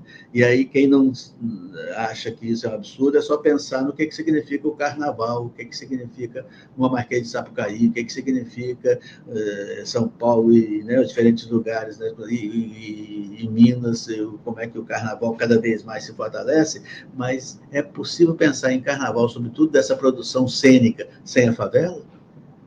É possível pensar esse processo sem. Dizer, e, e, e, e, e, os enredos que cada vez mais trazem para a avenida coisas que os livros das escolas não trazem. Não, deixa, deixa, eu, deixa eu falar agora. Agora você me provocou demais aqui. Desculpe. Eu tenho que falar. Se tirar a periferia, chamada periferia, dentro do escopo da multicentralidade que você postulou de maneira brilhante já há alguns anos. E eu quero dizer para vocês o seguinte: o Adair ele é um estudioso e um apaixonado pela, pelas favelas, pela periferia do Rio, povo preto, é, há muito tempo, né? Tem, teve muito próximo da, da Marielle Franco, foi professor da Marielle. É, e Aí, sou Fulhão de Reis, viu? Sou Fulhão de Reis. E a Fulhão de Reis. e ele tem isso na, na, na no, no DNA. É, eu diria o seguinte para você, daí, se tirar a periferia e, e, e, e, o povo trabalhador pobre desse país, não sobra nada. Quer dizer, se ficar só a elite branca no, no, no Brasil, acabou o Brasil. Quer dizer, só fica. No, eles não produzem, eles não, não fica pensam. nem Lula, né? Nem Lula Hã? fica. Nem Lula nem fica. Lula fica. Vamos tudo embora, embora para o Paraguai. Agora, o Adair, é, você está me. A, a, é instigante o que você está falando é, que é, um, é, uma coisa que você pensa há muito tempo, né? É, por que que no Rio de Janeiro, vamos pegar, tomar o Rio de Janeiro como um, é, uma amostra do Brasil, e eu acho que de fato é, pelo menos no quesito grandes centros urbanos, é claro que tem as singularidades, e tem as singularidades, é, por que que a gente tem uma a, a, esquerda enfraquecida. Por que, que as periferias no Rio, que você conhece tão bem, acabam, por exemplo, fortalecer é, milícias, né? eventualmente é, figuras como Bolsonaro e família, que são fortes aí nas periferias. Eu queria uma análise sua sobre isso. Por que, que isso acontece?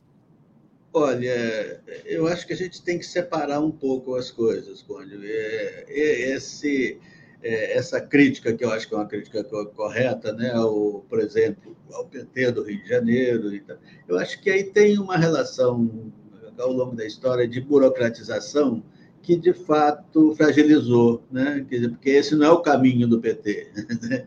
O caminho do PT é o caminho da mobilidade em todos os níveis, é o caminho da participação real e é o, e é o caminho da construção democrática. E a construção democrática ela vai estar tá buscando cada vez mais aqueles que estiveram fora da história e como é que eles se tornam um centro né, na história. E no caso do Rio de Janeiro, é, se você tem, de um lado, milícias, né, que estão lá nas periferias, estão se fortalecendo, e que tem o fortalecimento de um, de um quadro como o Bolsonaro e tal, mas ele está no próprio escopo de como é que as concepções conservadoras, as concepções.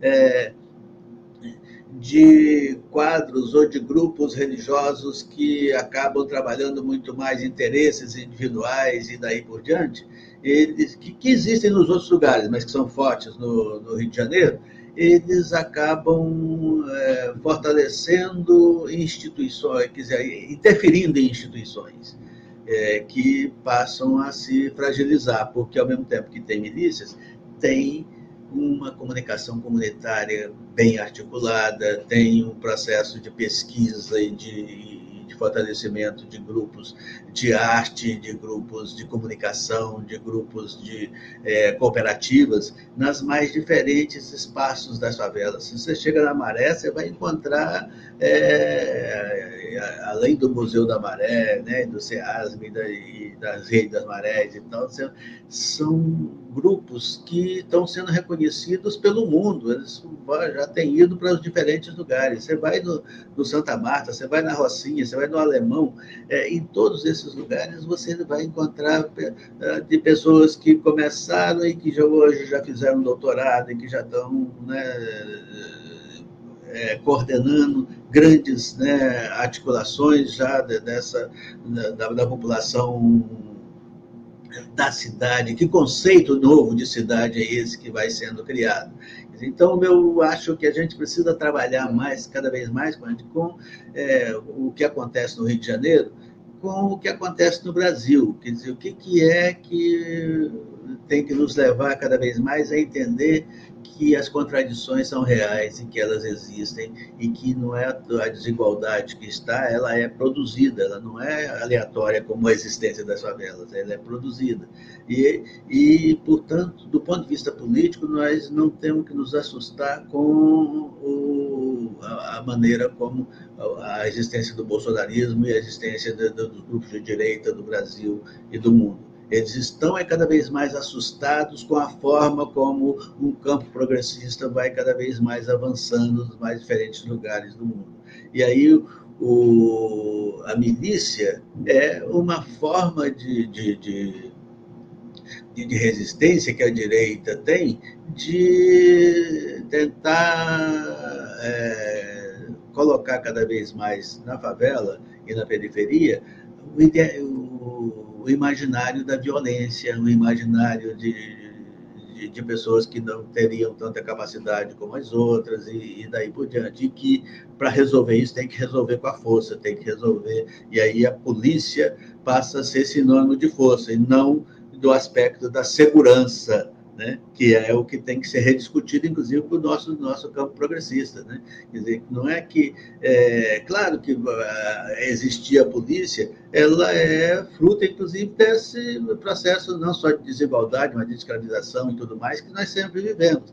Agora, viver em segurança, todas as pessoas querem viver, e sobretudo as pessoas que estão vivendo nas favelas e periferias. Agora, segurança é se você tem uma boa escola para o teu filho. Segurança é se você tem eh, acesso a, a uma saúde preventiva, inclusive, né? que você não precisa ficar doente para poder cair das mais diferentes riscos dos hospitais e daí por diante. Mas se você ficar, tenha que ter espaços para que você seja recebido para que você tenha acesso nessas, nessas histórias. Né? Então, acho que esse campo ele nos traz cada vez mais a necessidade de é, que é, meios de comunicação são esses que vão estar retransmitindo essas possibilidades todas que estão sendo colocadas? Que acesso a. Que, que produções do cinema vão estar sendo cada vez mais feitas, que as pessoas possam estar se vendo cada vez mais, já que elas são sujeitos do ponto de vista do, do, do, trabalho e da exploração, eles são sujeitos o tempo todo, só que objeto, né? Quer dizer, faz aquilo que ah, os diferentes grupos econômicos querem e daí por diante. Né? No caso da nosso aí direto, né, da, da, da, da possibilidade de, de, um imaginário que mostre que todas as pessoas são iguais, e se são iguais, tem que ter o mesmo acesso a todas as coisas, né? e aí não vai ter, é, por exemplo, quando eu acho que é, esse processo que está acontecendo com o Vinícius Júnior, é um processo que as favelas e periferias são cada vez mais atentas, porque é alguém que é dali que passa por isso todos os dias. Né? Eu outro dia colocava numa na abertura aí do, da frente parlamentar do Carnaval, né? e no início eu dizia que esse sambista do gramado tinha que ser reconhecido homenageado como o maior antirracista hoje no mundo, né? Esse reconhecimento mais amplo. E o que que e, como é que nós é, temos que nos colocar cada vez mais no, no, como se fosse um, um deles, né?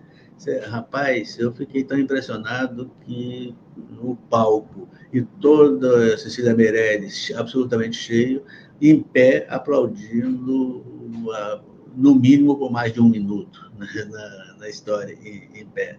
Né? Foi uma coisa assim emocionante. Isso é, e todo o povo que estava ali, a maior parte vinha das favelas e, e periferias, né? porque a, o povo do samba é, fundamentalmente está aí. Claro que o campo da rua é, existe é forte e ele está cada vez mais se fortalecendo.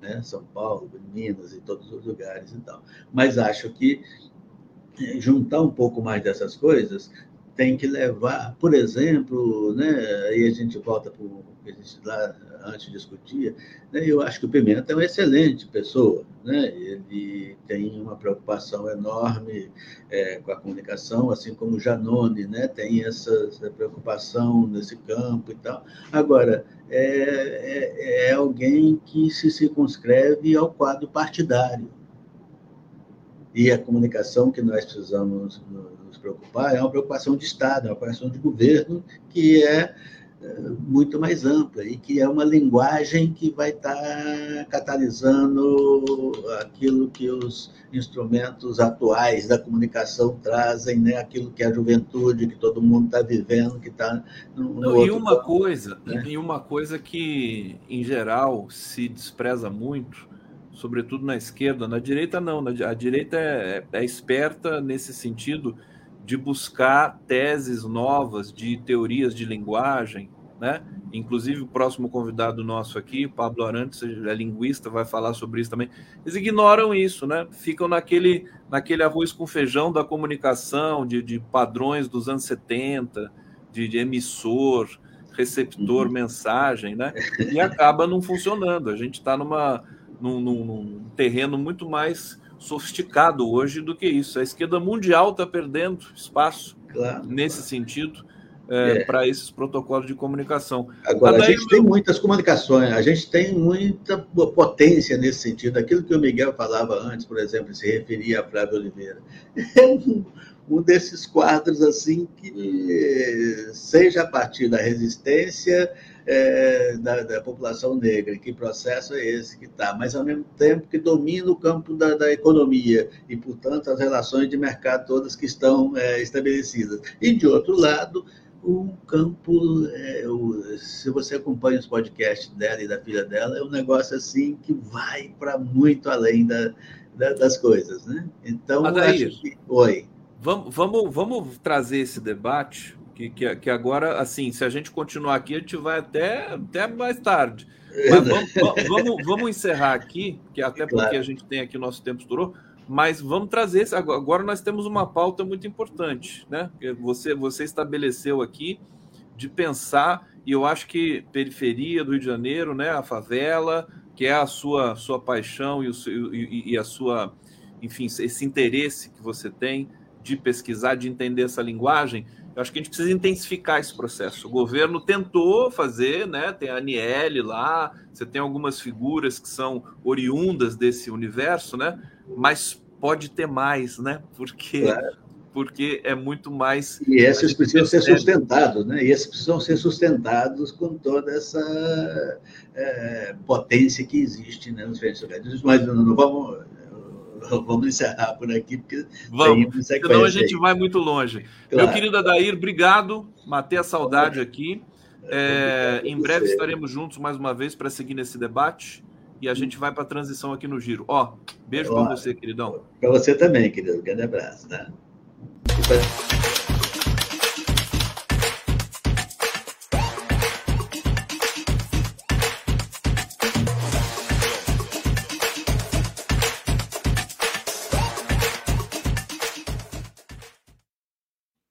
Recebendo Pablo Arantes agora para falar conosco aqui, meu, meu amigo de das antigas, e para conversar sobre sobre Brasil, sobre ciência, sobre investimento, sobre educação, temas que a gente sempre discutia muito na Unicamp, né, Pablo? Naquela época lá, a gente estava preocupado. A gente era feliz naquela época, Pablo? Acho que sim, né?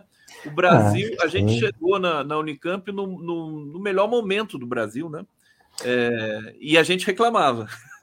Tudo bem, querido? Mas, mas eu acho que tinha, tinha uma grande expectativa, né? É, eu acho de, de que as coisas iam. É, assim, eu pelo menos uh, acho que decidi que, que queria ter uma carreira acadêmica e tal, porque eu via que, pelo menos para nesse setor, assim, a coisa ia deslanchar, né? A gente estava começou a ver é, ProUni e tal, nos anos 90, é, e nos anos na FHC, a, a, as perspectivas para a universidade eram as piores, né?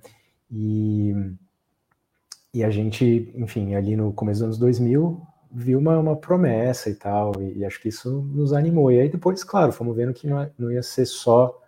É, não ia ser uma coisa só boa para a universidade, mas, enfim, para o país todo e tal. Gente, Pablo Arantes, professor da Universidade Federal de São Carlos, doutor bacharel linguística pela Unicamp e é, coordena o laboratório de fonética da UFSCar é, e tem um grupo de pesquisa que se chama Fala a Fonética dos Gestos a Prosódia. Tá, tá vigente, tá correto isso ainda? Você está coordenando aí o laboratório de fonética?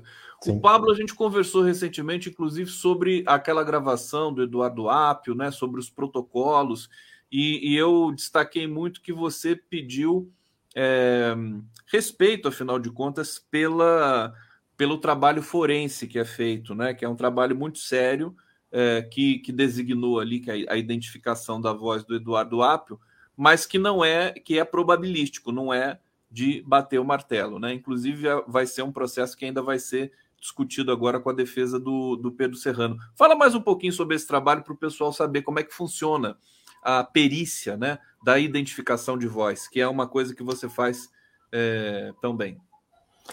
É, pois é, assim, eu acho que até convido quem, quem tiver um interesse maior por, por esse assunto que veja o, o, o programa, né, que fizemos, o, Conde, eu e, e mais um outro colega linguista, Leonardo Couto, sobre isso para ver um pouco mais em detalhes, né? Mas, ah, assim, eu acho que o recado que eu quis passar aquele dia era de cautela em relação à situação toda, né? Tanto, é, assim, não, não, para não nos apressarmos nem em dizer que, que enfim, o laudo estava errado, que era, é, tinha sido feito basicamente por, por motivações políticas, para, enfim, uh, atacar o, o, o, ápio e tal, mas, mas também para não, não assumir que, que é, portanto, é, portanto, não poderia ser de jeito nenhum, né? E eu, eu acho que de, é, desde a nossa conversa até aqui, a novidade foi que é, a defesa do ápio é, se pronunciou dizendo que, que ele nega que tenha sido ele tal, que também naquela, naquele momento é, ele não tinha ainda aparecido para negar e tal, que para mim é um. um é, só só para né? é, colaborar aqui com a sua informação, o Serrano disse que ele não apareceu negando que tinha sido ele que tinha feito a ligação, porque ele, pr primeiro, quis se resguardar e porque foi, foi feita uma destituição do cargo muito violenta, né?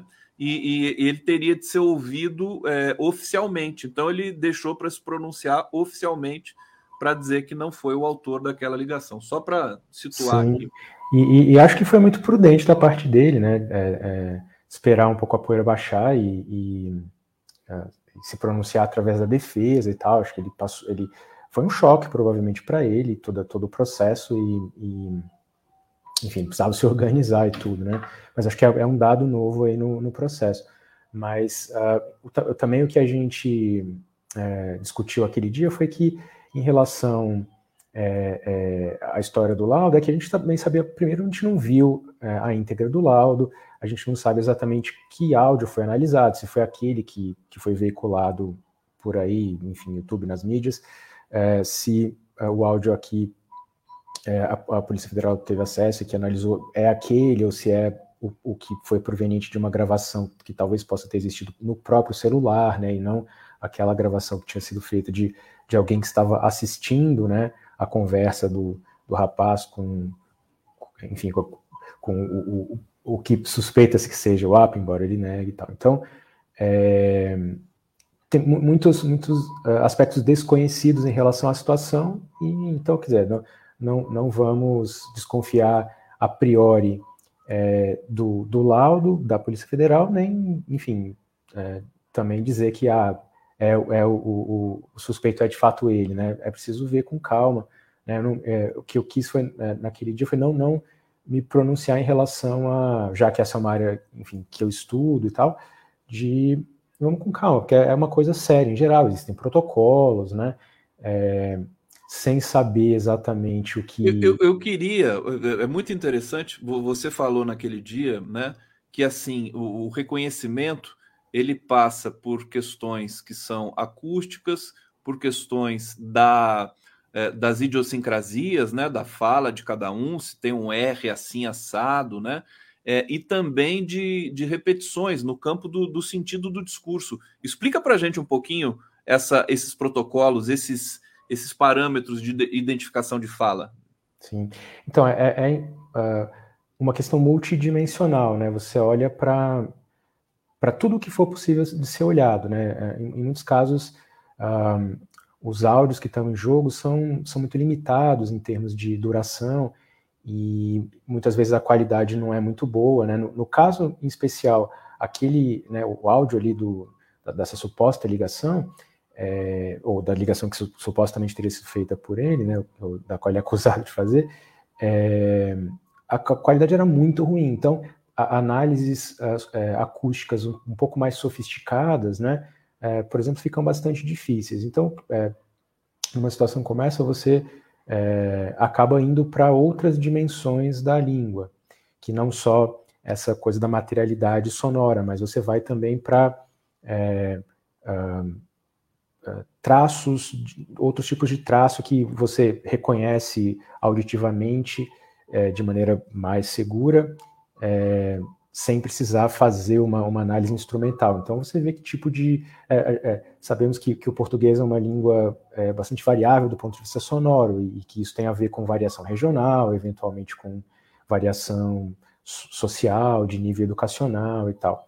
Então a língua se estrutura em, em muitas dimensões, então tem um pouco a ver com isso, que, que, que sons você usa em certos. Né, é, certos pontos, né, em certas palavras, ou mesmo escolha de palavras, uh, às vezes é, idiosincrasias que não são, por exemplo, da, da, da, articulação, mas tem a ver com se a pessoa fala, sei lá, oxe, ou cara, né, ou enfim, esse tipo de, de é, que a gente chama de marcador discursivo, né? Tudo isso é, são questões que que as, as, são hábitos das pessoas e tal, e que, a não ser que você esteja ativamente tentando disfarçar, você acaba soltando, né?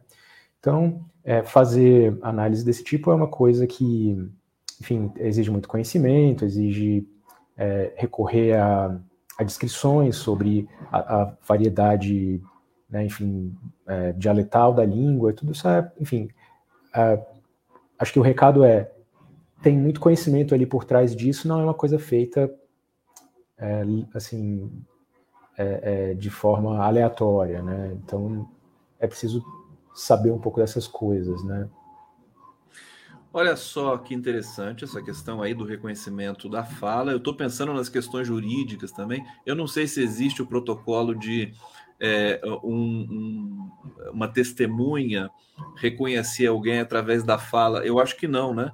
Só tem, tem da fala? Existe, existe. É do mesmo jeito que você tem testemunha ocular, é, tem, tem testemunha que testemunha a gente. Testemunha auditiva. É auditiva ou auricular, se você quiser, né?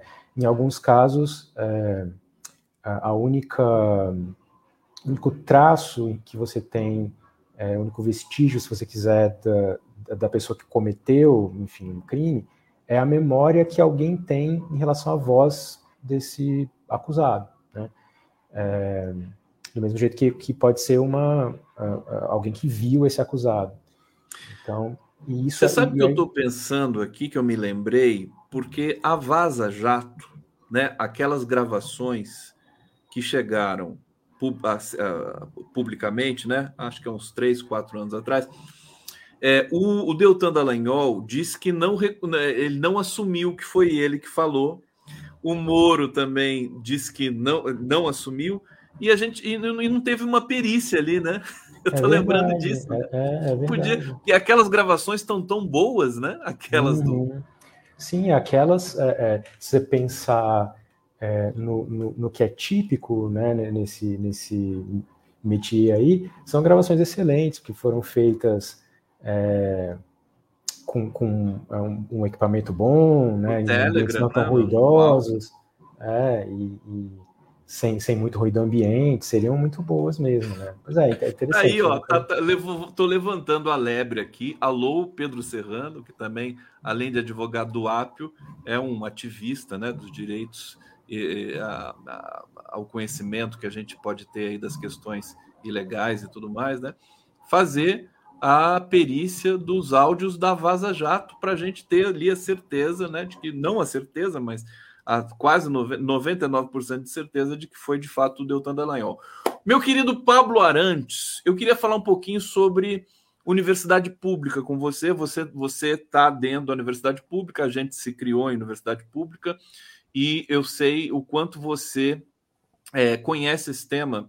É, como é que como é que está sendo essa transição? Houve uma pacificação depois da tragédia Bolsonaro para esse processo agora é, de retomada, de restauração das instituições? O que, que mudou de lá para cá? Se não mudou nada e se a perspectiva está melhor? Conta um pouquinho para gente. Vamos lá. Então, eu acho que é, tem, tem muita, muita esperança, né? acho que o que mais, mais é, é, sei lá, predomina assim, o ambiente geral é de, de esperança. As coisas, assim, a, a, perspectiva era muito ruim.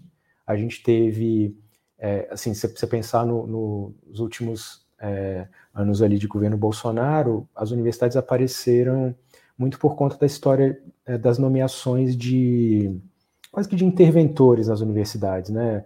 Acho que muitas pessoas devem lembrar que em muitas, muitas universidades é, não se indicou o, o, reitor que havia ganhado a consulta é, à comunidade, né? Não sei se, assim, tem uma história que não sei se todo mundo sabe que na verdade é, não existe eleição para reitor, né? O que existe é uma consulta à comunidade, se produz uma lista tríplice, e aquelas coisas bem brasileiras, né? Na verdade, não existia nenhuma, não existia nenhuma obrigação é, de cumprir a lista tríplice, e então, na verdade, você pode, né, o presidente pode apontar é, quem, ele, quem ele queira, na verdade, né?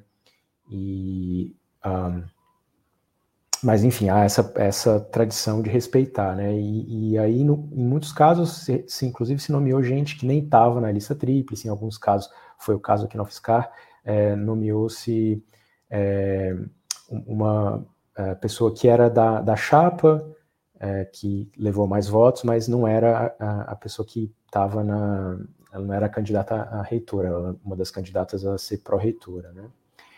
E, então, é, é a universidade estava nessa e, enfim, uma, na verdade um processo que vinha para né, ser muito justo desde 2015, desde a época do, do Joaquim Levy, né, ali no penúltimo ano da Dilma, de muito corte, né?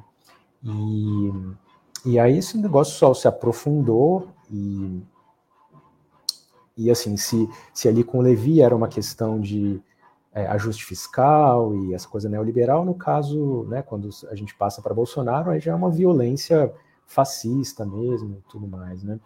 E, então, eu acho que, que a, a eleição do Lula foi uma, é, enfim, uma, uma, água, né, para... Só o aspecto simbólico já, é, já aliviou, né?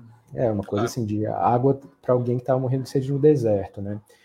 É, então, assim, o que, já, o que de, de, imediato houve esse alívio, mas logo depois é, um anúncio de aumento nas bolsas e uh, um aumento no valor das bolsas e um aumento no quantitativo das bolsas, né?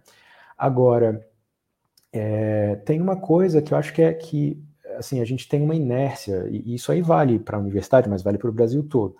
É, assim, vários programas sociais foram retomados, mas existe, um, existe uma inércia. Então, é, houve muita desmobilização, né? O, o, interesse pelo, pelo ensino superior, né, por parte dos jovens e o interesse em, uma vez estando no, no, ensino superior, por exemplo, se dedicar à pesquisa, ele diminuiu muito nos últimos anos, né? E, e a pandemia foi foi um, um outro fator aí. Né? Claro, tem a pandemia também, né?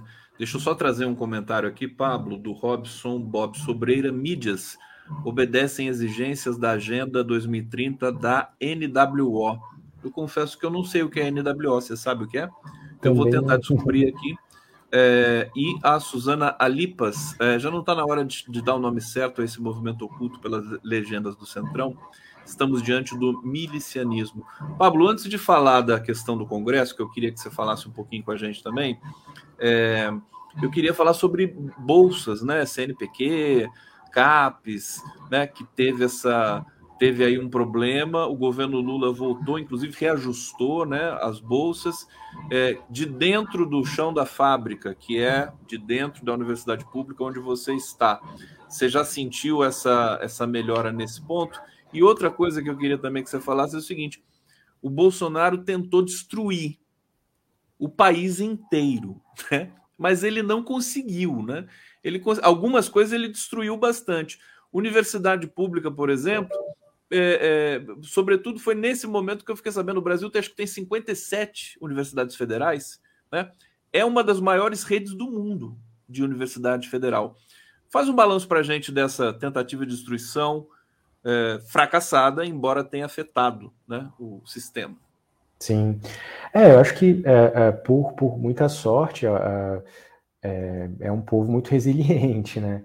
e que, enfim, acreditava no que fazia e tal, e a gente foi se, se aguentando como pôde, né? E, de uma certa forma, a, a pandemia, eu não, não, sei se todo mundo lembra, né, que em 2019 é, havia muita, muita conversa é, de que muitas universidades estavam sem uh, orçamento, talvez para pagar conta de luz e tudo, né? A situação era realmente desesperadora. Você vinha um corte, aí você tinha que retrabalhar orçamento e tal, ia cortando aquilo que, que podia cortar. Óbvio que as primeiras coisas foram investimentos, é, coisas em infraestrutura. Toda, toda universidade, você entrar no Brasil, você vai ver prédio né, semi-construído e tal, é, coisas desse tipo. Então, isso foi sendo cortado, é, e de uma certa forma a pandemia é, acabou é, ajudando nisso aí, porque foram né, ali, sei lá, dois anos praticamente, das universidades sem.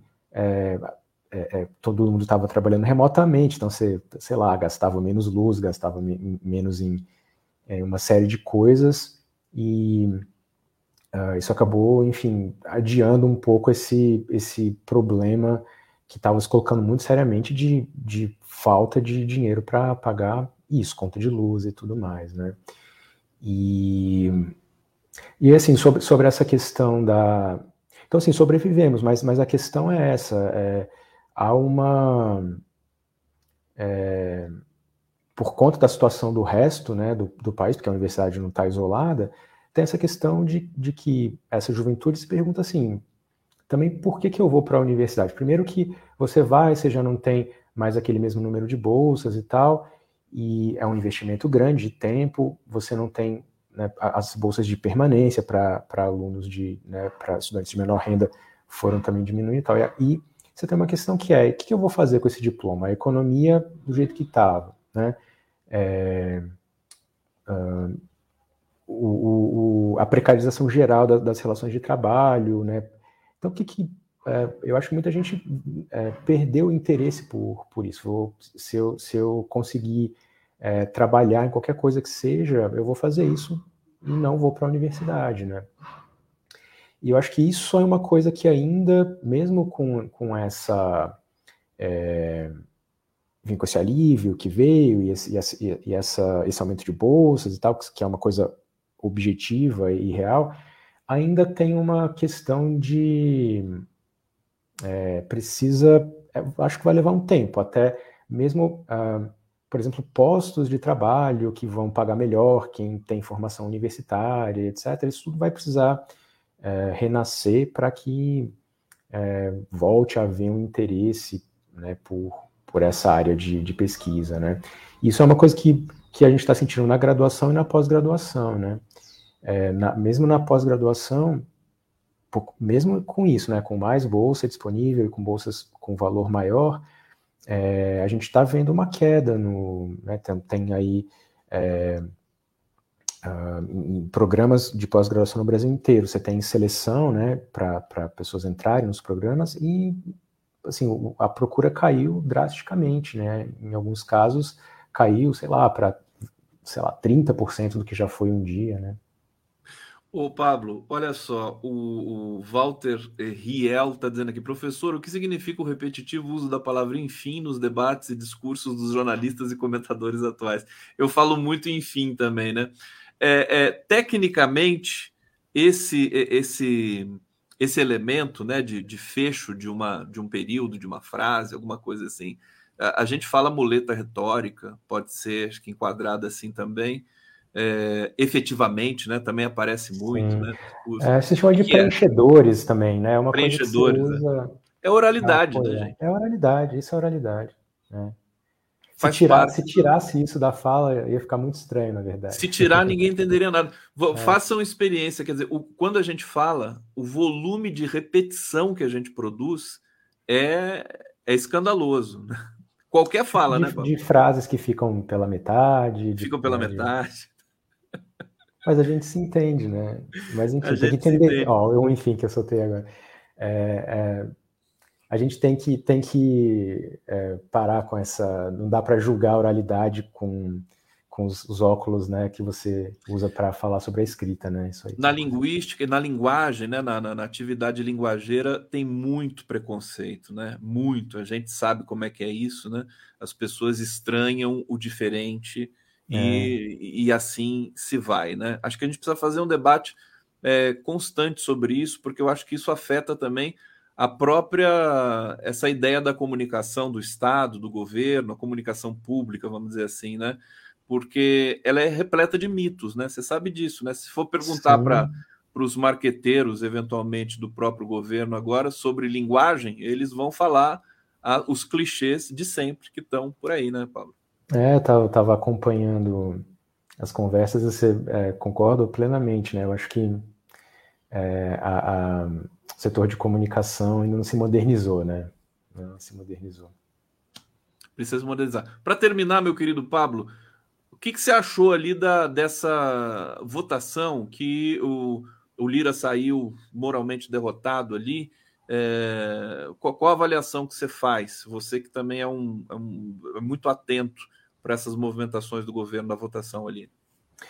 Pois é, eu achei que aquilo ali é, foi, foi assim: o Lula entrou em campo e resolveu que aparentemente a, a articulação que devia fazer isso, né, por ele poupá-lo dessa tarefa, né, ou enfim, resolver a maior parte da, das buchas e, é, e deixar que ele né, resolver resolver essas coisas de mais alto nível, ele acabou tendo que intervir ali, né?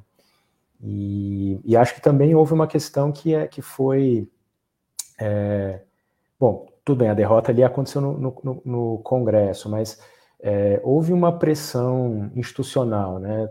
Estava é, tá, ouvindo você e o Nassif é, ontem, né?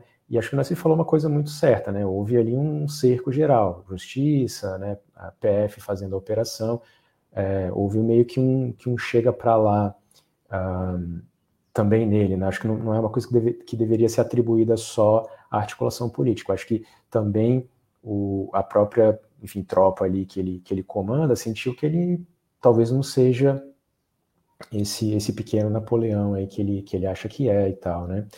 E, mas não sei, eu acho que, que é preciso talvez repensar essa questão da articulação, né? E, e é complicado, porque se as coisas dão certo só quando o Lula intervém é complicado, porque ele não, ele não, não, não é, né, não pode se multiplicar em 20, né?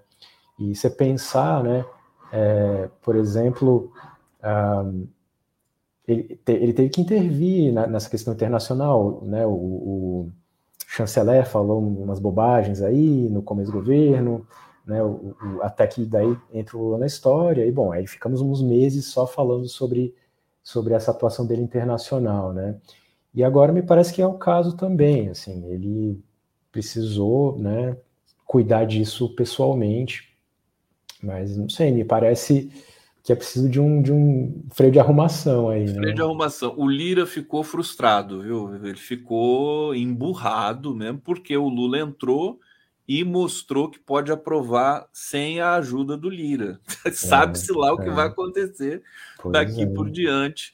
Eu acho que pode ser até perigoso, mas é, realmente o Lula ele se supera, né? Quer dizer, ele, ele continua tendo esse vislumbre de, da articulação política depois de o cenário ter mudado tanto, né, Pablo? Porque o deputado de hoje não é o mesmo deputado de 20 anos atrás. Ele Sim. se tornou um, uma figura diferente, né? Mais extorsiva, né? Mais chantagista, é, é. né?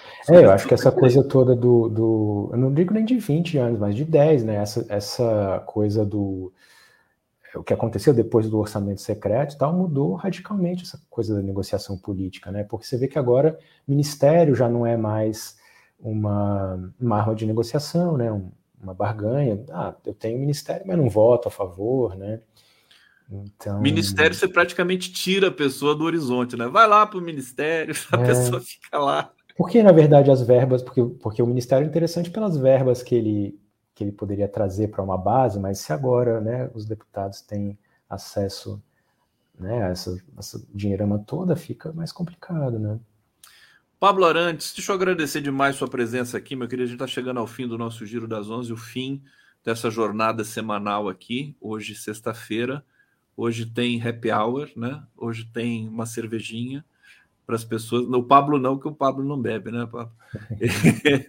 Agora eu vou, eu vou aproveitar um pouquinho para dar uma relaxada, né? E desejar um fim de semana excelente a todos vocês.